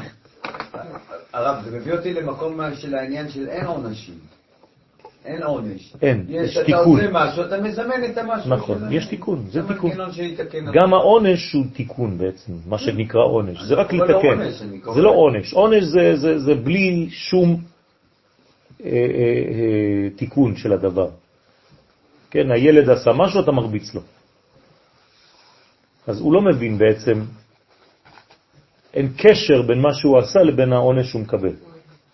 אז זה לא ככה ביהדות. כשיש קשר זה תיקון. נכון. אז אתה לא יכול להגיד, אה, לא יודע מה, ילד אה, גנב משהו, אתה אומר לו, אני סוגר לך את האייפון לחודש. הוא לא מבין מה הקשר, כי אין קשר. אז הוא שואל אותך, מה הקשר? אבל אם הוא גנב משהו ואתה נותן לו חינוך על מה זה גניבה, זה כבר תיקון. היום אנחנו לא יודעים לעשות את זה, אנחנו סתם מענישים. למה, למה? בתי משפט, כן. נותנים- אני עובד בבית ספר, בבתי משפט מוסרים אה, גזירות לאנשים שעשו אה, טעויות, אה, שירות, דווקא בקטע הזה של חינוך. בנושא שהם פגמו בו? כן. רואים ממש, לא. לא. רואים את זה מדהים היום. לא בנושא שהם פגמו בו. לא. כלומר, הוא יעשה משהו, לא יודע מה, והוא יעשה עבודות שירות שלא קשורים בכלל למה שהוא עשה. אם באמת זה קשור למה שהוא עשה, אז זה כבר חינוך. אתה מבין מה אני אומר? אה, גיסי נרדם, והוא הרג איזה ערבי אחד באמצע אי אה, אה, אי תנועה. נתנו לו בכוונה לעבוד בבית חולים, שהוא יבין מה זה הדבר הזה. שנתיים אז, לעבוד. אז אולי הוא נפל על, על שופט יותר חכם. אבל לא כולם כאלה. נכון. נכון. אז להבין את מאמר הבא, בעזרת השם, נעתיק מה שמובא בתיקוני זוהר חדש, כי ד' אותיות שם הוויה שולטות על ד' מיטות בית דין, נכון? סקילה, שריפה, הרג וחנק. דהיינו שעל ידי אות י' נעשה סקילה, כמו אבן, האות י' דומה לאבן, אז זה סקילה. בהתלבשותה בקליפת בוהו. ועל ידי אות ה' של שם השם נעשה שריפה, כי הה זה נהור, נהר, זה אש, זה בינה, בהתלבשותה בקליפת חושך. כן, אתם רואים את התוהו, ובואו, חושך אחרי תהום. אז מתחיל בבואו, וזה חושך, ועל ידי אות ו' נעשה חנק, כי הו' זה הוושת, אז אתה חונק, חז ושלום, בהתלבשותה בקליפת תוהו, חוזר למעלה. ועל ידי אות ה' האחרונה, שנעשה הרג, כי זה מלכות, זה דין, בהתלבשותה בקליפת תהום. במילים אחרות, בעמידה שאתם מתפללים, כשאנחנו מתפללים, יש קטע שאנחנו צריכים לכוון ארבע מיטות בית דין, למען שמו באהבה. אז ברגע שאתה מגיע לשם, אתה רואה את היוד כו' וכל אחד שולט על מיטה אחת מארבע מיטות בית דין, ואתה צריך לדעת איך ממתקים את זה. ועיין עוד בזוהר פרשת שופטים, דף רעד, שמבאר באור, באור, באורך את עניין הדלת מיטות, לכן זה רעד. וזה שאמר, כן, הוא שופט ורואה, וזה שאמר כי השם הוא דן דאית לבש בתוהו ובבוהו וחושך ותהום. כלומר, כשהקדוש ברוך הוא י' כ' ו' כ' הוא דן, אז הוא מתלבש בארבע בחינות שהופיעו בראשית. והארץ הייתה תוהו ובוהו וחושך על פני תהום. כלומר, השם הוויה, גם שהוא שם של רחמים, כן, על כל, עם כל זה, כשמקבל כוח הגבורה, אז הוא מתלבש בארבע קליפות האלו, ודן בהן, על ידם, את האדם בארבע מיטות בית דין, למי שחייב, מיטת בית דין. והא הוא כמוה, והרי פרשו חברים, כי כול הוא באטוון, כל אחת מן ארבע מיטות בית דין, רמוזה בדלת אותיות של שם הוויה. אז י' זה גחלת, ו' שלהבת, ה' ה' גוונים ונהורים דנורה. דדה יהיו שריפה. כלומר, אות י' רומזת על גחלת של אש, כמו אבן, גחל. ו' רומזת על השלהבת היוצאת מן הגחלת. ה' הראשונה רומזת על החמישה גוונים של האש. באש, אם תסתכל על האש, יש חמישה גוונים.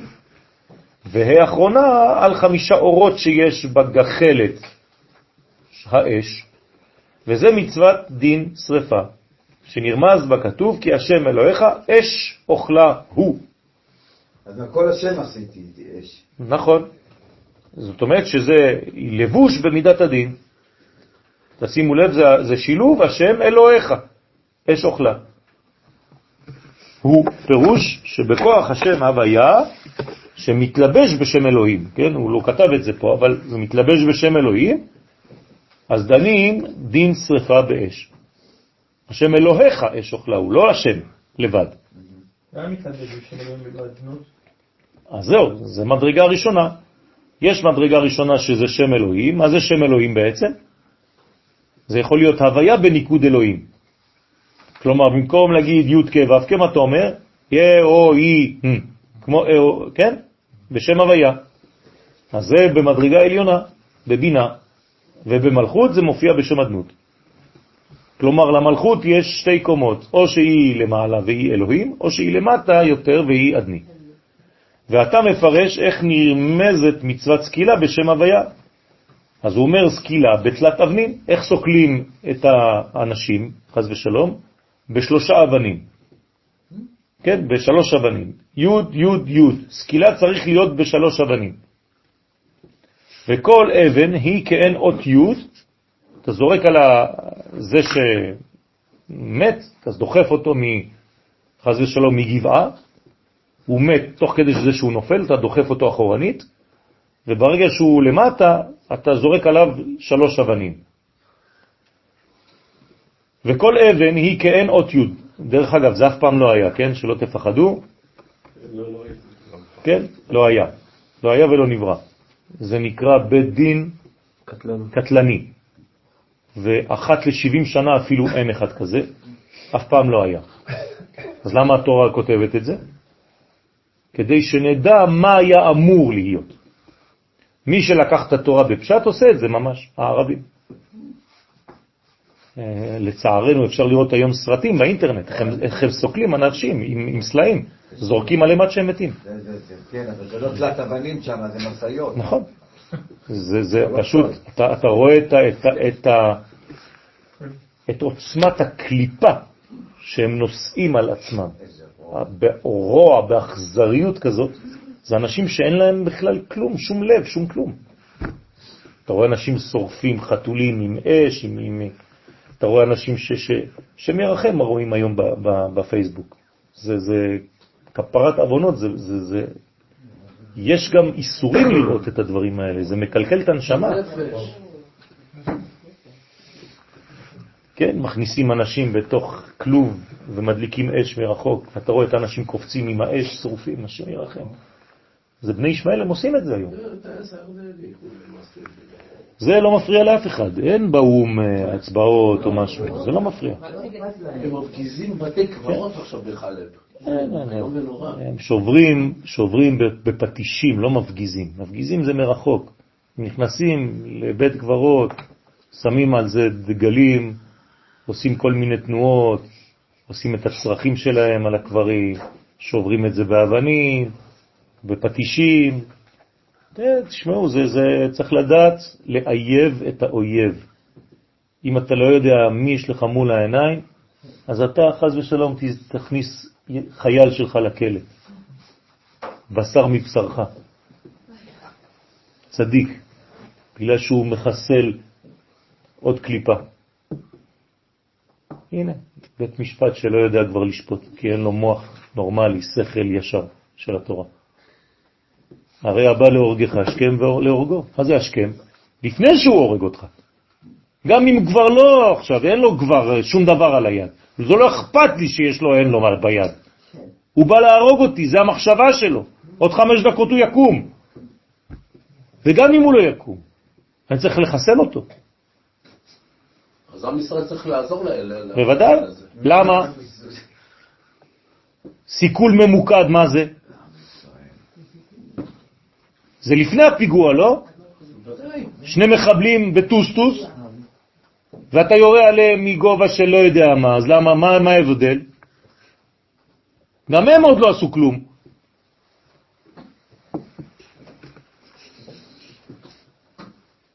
וכל אבן היא כאין אות י', הרי שלוש יודין שמניינם שלושים, ועינון הוויה כ"ו, וארבע אותיות, והם שם הוויה שמספרו 26, פלוס ארבע אותיות שם הוויה, ביחד זה 30.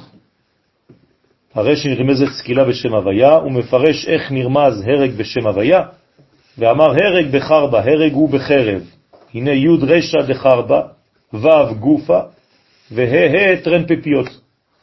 כלומר, כשאתה מסתכל על חרב, אתה רואה את האות בעצם י' כו' כ'.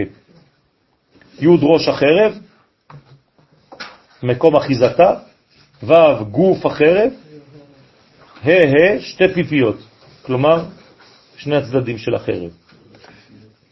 אני לא רוצה, ל... אנחנו צריכים לסיים, אבל אני לא רוצה לסיים בנימה הזאת. אז אנחנו נעבור ל... לדף הבא, שאני לא אחלק לכם היום, כי עוד לא סיימנו את זה, אבל אני רק רוצה לסיים בנימה של תיקון.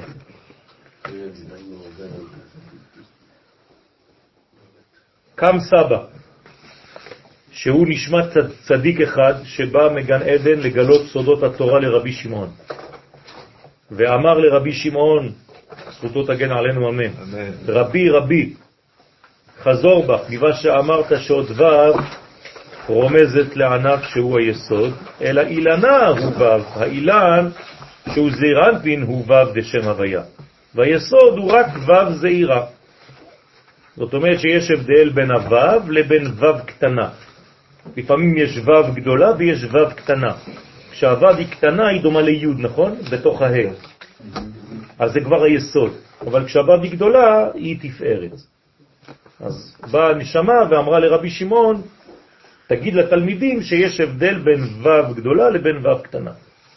ואנחנו נתייחס לשתי אבבים, שזה תפארת ויסוד, שזה בעצם התיקון שבא מתפארת, שם מה החדש, שמתקן את כל הפגמים. שבת שלום. אנחנו נסמן את הקטע האחרון, נכון? מצוות. נסמן עכשיו בכולם.